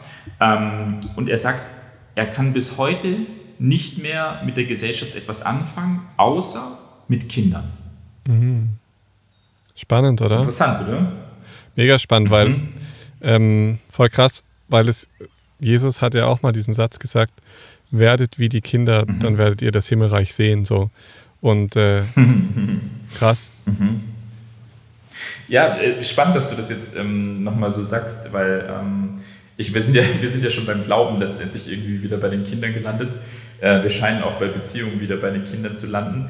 Ähm, dass Kinder noch sehr, sehr frei sind wieder von dieser ähm, Grundvorstellung, wie, wie etwas zu funktionieren hat und dazu fähig sind, Dinge zu akzeptieren, die ganz anders sind. Und das finde ich so hochinteressant, mhm. weil wir, wir alle sind so sehr geprägt von den Beziehungsmodellen, die wir kennengelernt haben. Ähm, aber das Potenzial, weißt du, zu dieser Liebesfähigkeit, die wir in uns tragen, diese Übertragung von Liebesgefühl, das ist so immens, glaube ich, viel mehr, als wir heute uns vorstellen können, dass es ist. Mhm. Stimmt, ja. Und ich glaube, da wird es halt unglaublich interessant. Ne? Und ich glaube, also was ich bei Kindern ganz oft sehe, also ich glaube, ähm, Jesus oder auch der, der Wolfsmann, ich weiß gar nicht mehr, wie er heißt, ähm, der spricht wahrscheinlich auch eher von kleineren Kindern noch. Ähm, und ich, mm, was ich bei mhm. kleineren Kindern immer wieder sehe, ist diese krasse Ehrlichkeit. Also ich glaube, das spielt mhm. da auch ganz stark mit rein. Ähm, sie sind 100% sie selbst und sind 100% mhm. ehrlich. Ähm, klar, klar, Bonbon stibitzt und dann Nein sagen, das meine ich nicht. Es ist mehr so dieses, sie transportieren ihre Gefühle zu 100 Prozent nach außen. Mhm. Ja, also dieses klassische Bild von Kind steht schreiend auf der Straße, Mutter will weiter, Kind sagt nein, Mann, ich will aber in diese Eisdiele und schreit, was es kann so. Ja, also das lässt alles mhm. raus, egal ob es jetzt Schreien ist, ob es jetzt die Liebe ist zur Mutter, wo es dann hinrennt und die Mutter umarmt, ihren Kuss mhm. hin auf die Backe drückt, so. Es, es ist halt so 100% real und du weißt genau, wenn dieses vierjährige Kind dasteht und ähm, die Mutter umarmt und ja, mit ganzem Herzen da einen Kuss auf die Backe schmatzt, ja, da, das mhm. ist Liebe so. Und ich glaube auch, dass das genau das ist, wo man dann auch, ja, das, dass man, ja, das verliert man als Erwachsener ein Stück weit. Ähm, weil wir mhm. eben so, uns so in Rollen reinfinden, die wir gar nicht selber sind. Ja. So, ja, wir mit, mit den Anforderungen, die man so an sich hat, so, merkt man plötzlich, in was für Rollen man sich plötzlich befindet. Ne? Also ganz klassisches Beispiel mhm. ist ein, ein, Grundschullehrer oder ein, ein, Realschullehrer oder du diese Lehrerrolle, die wirst du diesem Mensch anmerken, weil er in sich eine Rolle spielt. Und es gibt, mhm. Jackie, alles gut. Es gibt ähm, ganz viele, ähm, also es gibt, nee, es gibt ganz wenig Menschen, die keine Rolle spielen und die wirklich in sich mhm. selber sind und wirklich sie selber auch den ganzen Tag über sind. Also, weißt du, was ich meine? Ja, ja. Es ist so ja, schwierig, total. nicht in die Rolle zu fallen. Mhm. Ja, ja, und das Spannende ist ja, dass, dass wir quasi gelernt haben, eine Rolle, eine Person. Lustig auch übrigens, dass ähm, Person von Persona kommt. Und das kommt aus dem früheren römischen Theaterbereich, Amphitheaterbereich, wo man Masken getragen hat. Also Persona mhm. ist Maske. Das heißt, wir haben gelernt, morgens aufzustehen, uns eine Maske anzuziehen mhm. und diese Rolle zu spielen und gar nicht mehr zu gucken, was ist denn hinter dieser Maske? Was steckt denn eigentlich dahinter? Ähm, und das ist, das ist tatsächlich was, glaube ich, wirklich was antrainiertes und erlerntes, weil du das als Kind, glaube ich, erstmal nicht machen würdest. Ne? Du, du, du, willst nicht eine Maske anziehen und sofort irgendwie eine Person spielen, sondern du möchtest erst herausfinden, wer bin ich denn überhaupt? Was bin ich denn? Was macht mich aus? Was will ich denn machen? Wo will ich denn hin? Äh, was, was ist das Leben? So, es ist ganz viel offen. Ja. Ähm, und um das nochmal ähm, zum Punkt zu bringen, weil ich das Sinnbild von dir gerade so schön finde, von der Mutter und dem Kind, ähm, die prägendste Liebe, die wir kennenlernen und die erste Liebe ist die Mutterliebe. Ähm, und die Mutterliebe ist, schwebt ja eigentlich über allem. Mhm. Also es ist die, die Urform von Liebe, wenn wir das als Gefühl titulieren. Ja, ja? Also stimmt. natürlich, Liebe wird, wird im Gehirn irgendwann interpretiert, im Neokortex, so, ne? wir, wir interpretieren Gefühle. Hm, aber die Mutterliebe ist was ganz, ganz Ursprüngliches. So, das ist, eine Mutter würde alles tun für ihr Kind. Das ist einfach so. Ja? Und diese Liebe ist mit nichts zu vergleichen. Vaterliebe gibt es auch, aber nicht in dieser Intensität. Nee. Hm, und ich, ich würde tatsächlich fast sagen, wenn ich so in dieses Sinnbild denke, ähm, ich glaube, jede andere Form für Beziehung und Liebe ähm, entwickelt sich vielleicht aus diesem Gefühl. Und ich glaube, je, je, intensiver du geprägt bist von dieser Zeit und vielleicht auch je glücklicher, desto mehr Liebe kannst du geben und auch empfangen. Und da sehe ich schon auch einen, ganz wichtigen Aspekt auch, wie, wie wichtig dieses Ausleben vom Muttergefühl ist für, für, für uns auch als Lebewesen, als Individuum. Voll. Absolut. Also bin ich voll bei dir. Ja. Hm. Was ich, ähm, was wir, was wir uns vielleicht noch von, von der Übertragung her angucken könnten, ich meine, wir sind beide in therapeutischen Prozessen ähm, und das fände ich nochmal ganz schön, wenn wir das ähm, jetzt von der, von, der, von der kombinierten Reise ähm, mal übertragen in, wie wichtig ist zum Beispiel vielleicht auch ein Beziehungsfaktor, mh, hm, dieser Verbindungsfaktor auch in unserer alltäglichen Arbeit. Genau, als und, Therapeuten. Ähm, ja. Absolut. Und das Spannende ist, und da würde ich dir nur mal ganz kurz ähm, eine, ich sag mal, eine Studie dazu ähm, erzählen. Ähm, eine Studie kam zum Ergebnis, dass mehr als 30 Prozent bis zu 50 Prozent, ähm, ich sag mal, vom Behandlungserfolg mhm. abhängt von der Grundbeziehung zum Klient oder zur Klientin. Und ähm, das finde ich ganz interessant, also dass, dass, dass ich empathisch sein kann, dass ich in einer gewissen Form auch etwas geben kann. Also ich glaube, Therapie ist äh, immer in einer gewissen Form auch etwas geben, in dem Form vielleicht auch eine gewisse Form der Liebe, können wir gleich darüber sprechen. Ähm, aber interessant ist, also je mehr du authentisch etwas geben kannst in diesem Beziehungsgefüge, desto höher ist dein Behandlungserfolg. Mhm, und das finde ich ist, ähm, ist auch sehr, sehr interessant, wie wichtig für eine ähm, erfolgreiche Behandlung ist diese Beziehungsebene. Ähm, und das macht nochmal deutlich, ähm, wie wenig es Sinn macht, zum Beispiel Behandlungen durchzuballern, zu sagen, ich mache das irgendwie im 15-Minuten-Takt, im 20-Minuten-Takt. Wie ja. willst du denn da noch Beziehungsebene ja. aufbauen? Ne? Das macht null Sinn und ich finde es auch spannend, dass diese Studie sich jetzt auch mit unserer letzten Studie aus dem ersten Podcast Glaube hm. deckt. Mm, ja, ähm, stimmt. Da haben wir ja, auch gesagt, dass wenn Glaube entsteht und der, der, Therapeut glaubt, was er tut, sind die Heilungschancen viel, mhm. viel höher. Genauso wird es auch beim Patienten auch ankommen, weil wir dann auch gewisse Signale kommunizieren an den Patienten, dass er glaubt, mhm. dass das, was ich tue, auch wirklich gut und richtig ist und mir da auch in der Heilung mhm. auch helfen wird. Und das ist ja auch mhm. die Vertrauensbasis. Also das heißt, dass der Patient überhaupt dir glaubt, was du sagst, beruht ja auf einer mhm. vertrauenswürdigen Beziehung. Also, ja, absolut. Das ist ja die, diese Basis, ne? dass er wirklich ja. so das Gefühl hat, ähm, wenn ich zum Aaron komme, ähm, da merke ich, da kann ich mich 100% fallen lassen, dem kann ich vertrauen, ähm, der, der nimmt mich da auch irgendwo auf und da kann was passieren. Mhm. Ja. Das ist, das ist einer, glaube ich, der großen Schlüssel ähm, für eine Beziehungsebene ähm, oder auch eine empathische Ebene in der Beziehung zum oder zur Klientin. Ne? Voll. Voll spannend, ja. Ähm, und ja, total. Also ich, ich würde ich würd, ich würd die Reise auch noch mal kurz ähm, weitermachen, weil ähm, wenn wir jetzt darüber sprechen, wie, wie wichtig diese Beziehungsebene ist, hm, dann kommt ja in dieser Beziehungsebene auch immer das Auftreten ähm, von uns als Therapeut oder Therapeutin mit rein. Und dazu gibt es auch nochmal zwei Studien, die erzähle ich dir nochmal kurz und lass uns da nochmal kurz drüber reden. Die eine wäre, dass man sich angeguckt hat, wie, wie wichtig ist im Auftreten zum Beispiel der Arztkittel. Und das finde ich, find ich ganz interessant, mhm. weil es nochmal ein bisschen was aufdeckt von dieser Beziehungsebene. Können wir gleich noch drüber sprechen, weil ich fand es super spannend. Ähm, und in der ersten Studie haben quasi die TeilnehmerInnen die Aufgabe bekommen, ähm, Konzentrations-, Reaktionsübungen zu meistern. Und einmal mussten sie das mit einem Arztkittel machen und einmal mit Alltagskleidung. Mhm. Okay, es waren ganz normale TeilnehmerInnen. Okay? Und das Ergebnis war, die TeilnehmerInnen mit dem weißen Arztkittel, Arztmantel, haben wesentlich weniger Fehler gemacht im Bereich Konzentration, Reaktion. Krass, oder? das, das, das, das, ist verrückt. Aber es wird noch verrückter. Der zweite Versuch, äh, in dem zweiten Versuch haben alle Laborkittel getragen mhm. Und haben wieder äh, die Aufgabe bekommen, Reaktion, Testung, ähm, Konzentrationstestung. Und das Ergebnis ist, ähm, dass quasi im Endeffekt ähm, ein Teil quasi erzählt wird, also dieser Laborkittel ist ein Arztkittel und dem zweiten Teil wird erzählt, das ist ein Anstreicherkittel. Mhm. Also es wird ihnen nur gesagt. Im Endeffekt sind es aber genau die gleichen ja. Kittel. Ja. Na, du sagst nur den Leuten, du trägst den Arztkittel, du trägst den, äh, trägst den Anstreicherkittel. Mhm.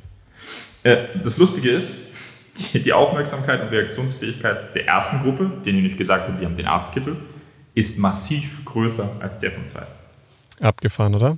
Und da sind wir wieder beim Thema Glaube. ja, es ist, wir, kommen, wir kommen wieder, ja, selbst jetzt beim zweiten Thema Beziehung, äh, am Ende des Tages wieder zu dem Grundsatz zurück, so, ähm, es ist so unfassbar wichtig, als Mensch oder auch als Therapeut, Therapeutin, ähm, sich damit zu befassen. Na, an was glaube ich? Oder wie sieht für mich Empathie? Wie sieht für mich Beziehung aus? Wir werden wieder, und das hast du vorhin auch schon so schön gesagt, auf uns zurückgeworfen. Mhm. Auf die Selbstbeschäftigung mit uns. Was trage ich denn in diese Verbindung mit meinen Klientinnen als Therapeut? Ne? Wenn ich da keine Klarheit für mich habe, wie soll Behandlungserfolg denn entstehen? Wenn ich gar keine, gar keine Idee entwickelt habe, wie will ich da Beziehungen aufbauen? Wie mache ich das? Wie grenze ich mich auch wieder ab? Ja. Hm, und dann verschwimmt das ganze System. Ne? Weil dann bist du die ganze Zeit irgendwie am Geben, aber weißt irgendwie gar nicht, wo ist denn meine Grenze? Wie viel Liebe gebe ich? Ähm, und plötzlich merkst du vielleicht, oh, ich habe eine Patientin, die hat sich in mich verliebt. Mhm. Huch. Ja, kann bei Körpertherapie relativ schnell passieren. Ja. ja? Ähm, und da, da wird es ja so interessant oder auch, ähm, ich sag mal so spannend, ähm, wo, wo liegt die Grenze in diesem, in diesem Geben, in diesem Transportieren von Beziehungsebene? Deswegen meinte ich das am Anfang mal so, ähm, so, so deutlich, wie, wie grenzen wir uns oder müssen wir uns noch mehr abgrenzen in dieser ähm, Patienten-Patientin-Verbindung. Ne? Ja, das ist ein richtig schwieriges Thema auch. Ja. Das heißt, wo ziehst, ja, wo ziehst du die Grenze, ähm, um mhm. dich selbst zu schützen, aber auch die Patientin zu schützen oder den Patienten? Ja. Und ja. wo schadet es aber schon wieder der Beziehung? Mhm, mh.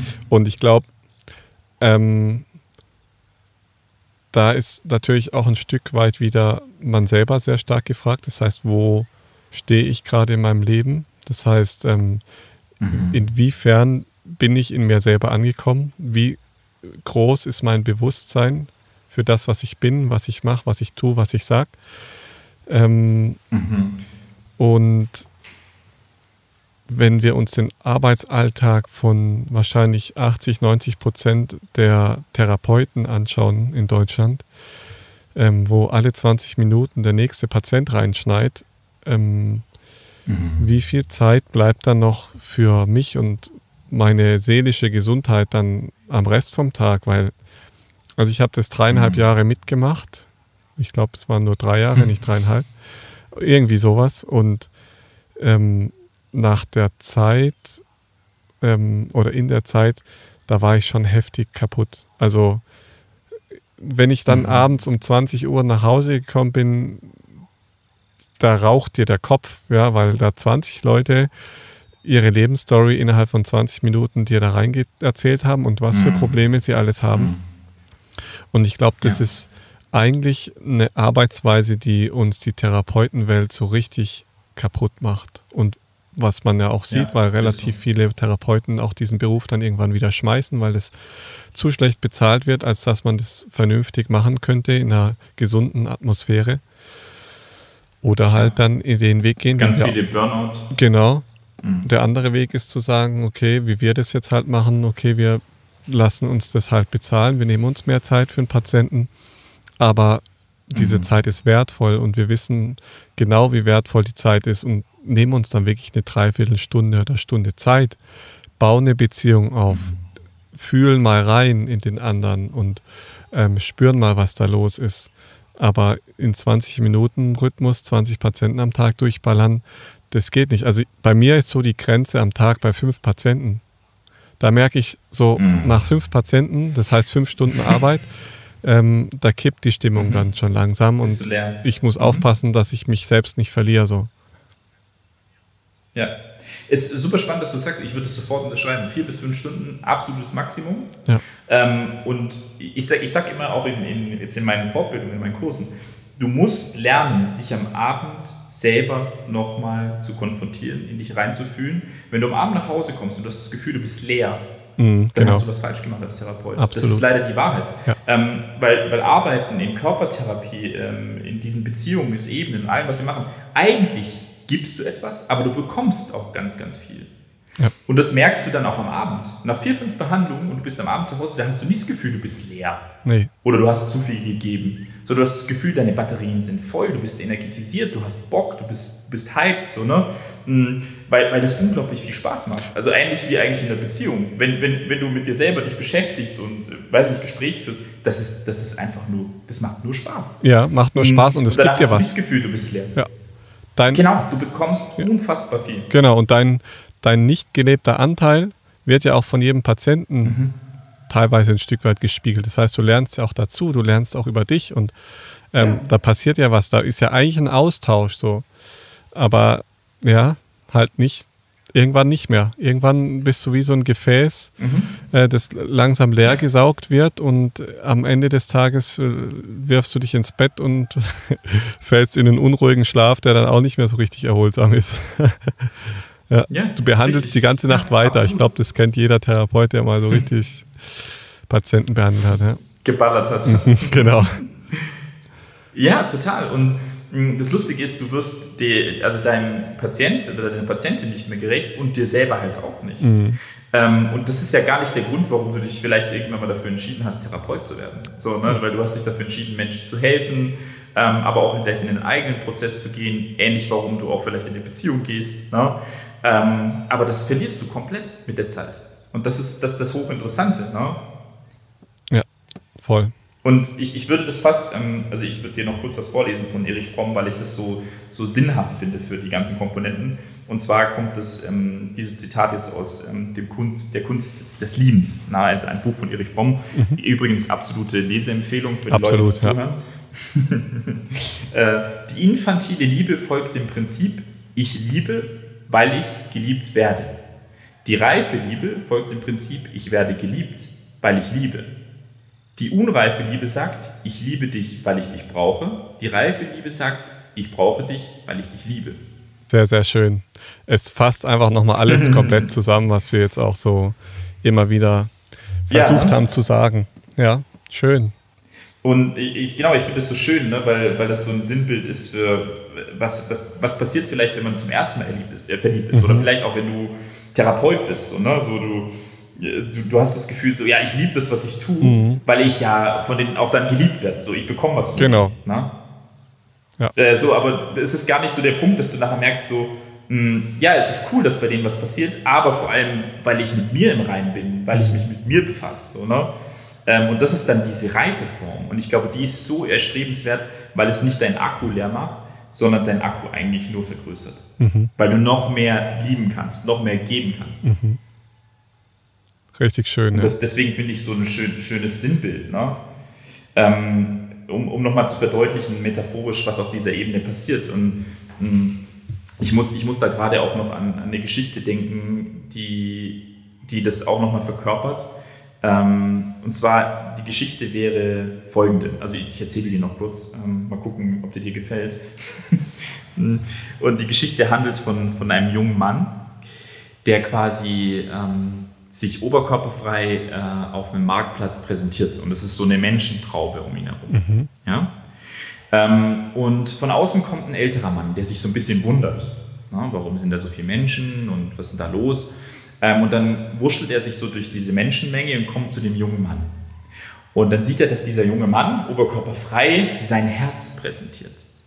Und Aaron, es ist das wunderschönste Herz, das du dir vorstellen kannst. Es ist perfekt. Keine Makel, keine Verletzung, es ist das perfekteste Herz, das du dir vorstellen kannst. Und alle stehen drumherum und sind so, wow, ey, das ist das perfekte Herz. Mhm. Und der alte Mann guckt sich das alles so an Mhm. Ist so ein bisschen verwundert, geht in die Mitte von dem Kreis, zieht sich aus, sein Oberkörper und zeigt sein Herz. Und alle sind so auf einmal sprachlos, gucken so den alten Mann an, sind so wirklich ein bisschen fassungslos. Und sein Herz ist wirklich nicht schön. Es ist vernarbt, hier an der Ecke fehlt ein Stück, ähm, wirklich so vielleicht an der anderen Ecke so, weißt du, so ein bisschen aufgequollen, hinten wieder ein Loch und überall sind Narben. So. Und alle gucken ihn so an und denken sich so, was ist denn jetzt los? Und der junge Mann fragt ihn so, ähm, alter Mann, äh, was ist denn los? Wie, was soll das denn jetzt? Dann sagt er, du, es mag sein, dass dein Herz perfekt ist, aber schau mal mein Herz an. Jedes dieser Komponenten, die Narbe, das fehlende Stück, das Stück zu viel, erzählt eine Geschichte. Hier wurde mir was genommen, ich habe nichts bekommen, mag sein. Auf der anderen Ebene habe ich mehr bekommen, als ich gegeben habe. Bei den Vernarbungen und Verletzungen sind es jedes Mal Erlebnisse, die nur noch mehr mein Liebesgefühl gesteigert haben. Dein Herz mag perfekt sein, aber es erzählt keine Geschichte. Und der junge Mann ist so gerührt von der, also dieser Erzählung vom alten Mann, dass er sich aus seinem perfekten Herz ein Stück rausreißt und es dem alten Mann schenkt. Sehr, sehr schön. Sehr süße, süße, ja, süße, süße Geschichte, weil die mir gerade eingefallen ist zu, zu dieser Komponente. Ne? Ja, das äh, trifft gut das Leben. Genau so ist es. Ja, ne? Und es gehört halt mhm. einfach dazu. Es gehört dazu. Verletzung, ne? Verletzung. Es gehört dazu, sich mal nicht gut zu fühlen, mal kein Glücksgefühl zu fühlen. Mhm. Und wie gesagt, ja, mhm. nur wenn man weiß, was heiß ist, weiß man auch, was kalt ist. Und nur wenn man weiß, was mhm.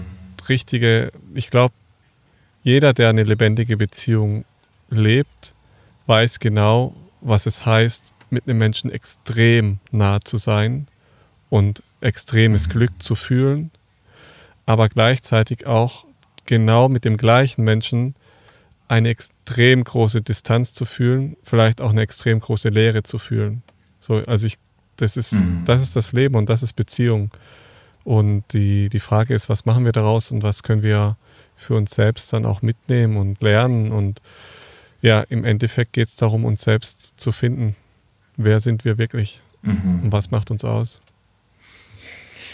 Ja, und ich, ich finde es super, wenn, ähm, wie du es jetzt gerade nochmal sagst, weil wir jetzt wieder so ein bisschen an den Anfang zurückkommen können ähm, und an die Fragestellung, können wir eine Beziehung erschaffen, die uns hilft herauszufinden, wie wir wirklich sind oder wer wir wirklich sind. Genau. Vielleicht müssen wir es fast umbenennen in, in eine Notwendigkeit. Ne? Also müssen wir eine Beziehung erschaffen, ähm, um herauszufinden, wer wir wirklich sind. Also, also ist es, ist es, das ist fast eine Notwendigkeit. Ne? Also Absolut, wir kommen ja. nicht drum herum, ja uns, uns Leid, Verletzung, all dem zu stellen, weil es fast die Notwendigkeit ist, um herauszufinden, wer wir sind. Ne? Mhm. Um diesen Urhunger auch irgendwie zu stillen und diese, diesen mhm. Urtrieb auf, ja, auf den Weg zu gehen und den zu suchen und zu spüren, wer man, äh, was, was ist der Sinn des Lebens, sage ich jetzt mal ein Stück weit. Ne? Das ist ja auch so ein, ein, mhm. Stück weit die Antwort auf diese Frage. Ähm, finde raus, wer du bist, sozusagen. Ne? Mhm, mhm.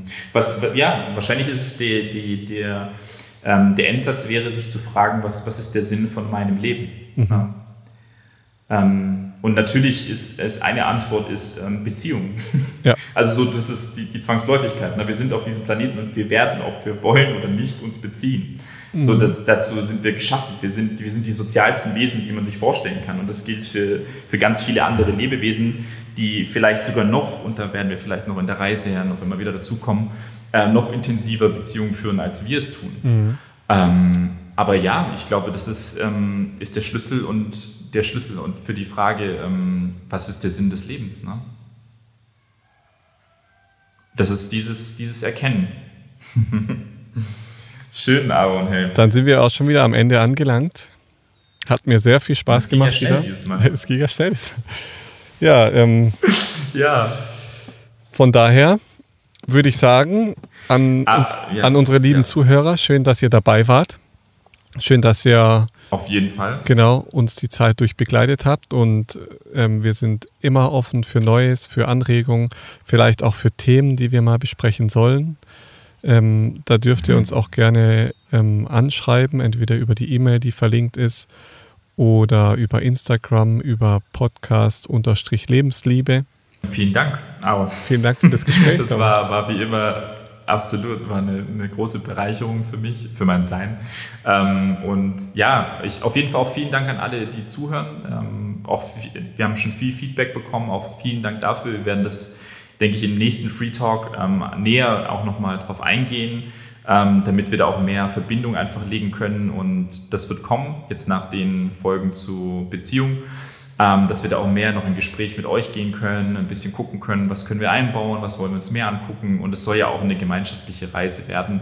Äh, nicht nur Aaron und meine Reise, sondern eine gemeinschaftliche Reise. Und da sind wir, glaube ich, sehr gespannt drauf, freuen uns. Und genau, ähm, guckt bei Aaron und Lizzie rein, guckt ähm, bei uns rein. Wir haben jetzt auch eine Webseite, monestevole.com. Schön. Ähm, generell Monestevole bei YouTube reinhauen, dann sieht man schon ein bisschen was. Da wird auch mehr kommen, hoffentlich auf Instagram und ähm, ja, dann gucken wir mal gemeinschaftlich, wo die Reise hingeht. Ne? Spätestens irgendwann mit ein paar Videos von mir und Aaron, ja. oberkörperfrei am Krasimenischen See. Ne? ja, das wird äh, eine sehr schöne Zeit, da freue ich mich auch schon drauf. Und ähm, für unsere Zuhörer vielleicht noch ganz kurz, ähm, es wird immer einen Wechsel zwischen Deep Talk und Live Talk geben.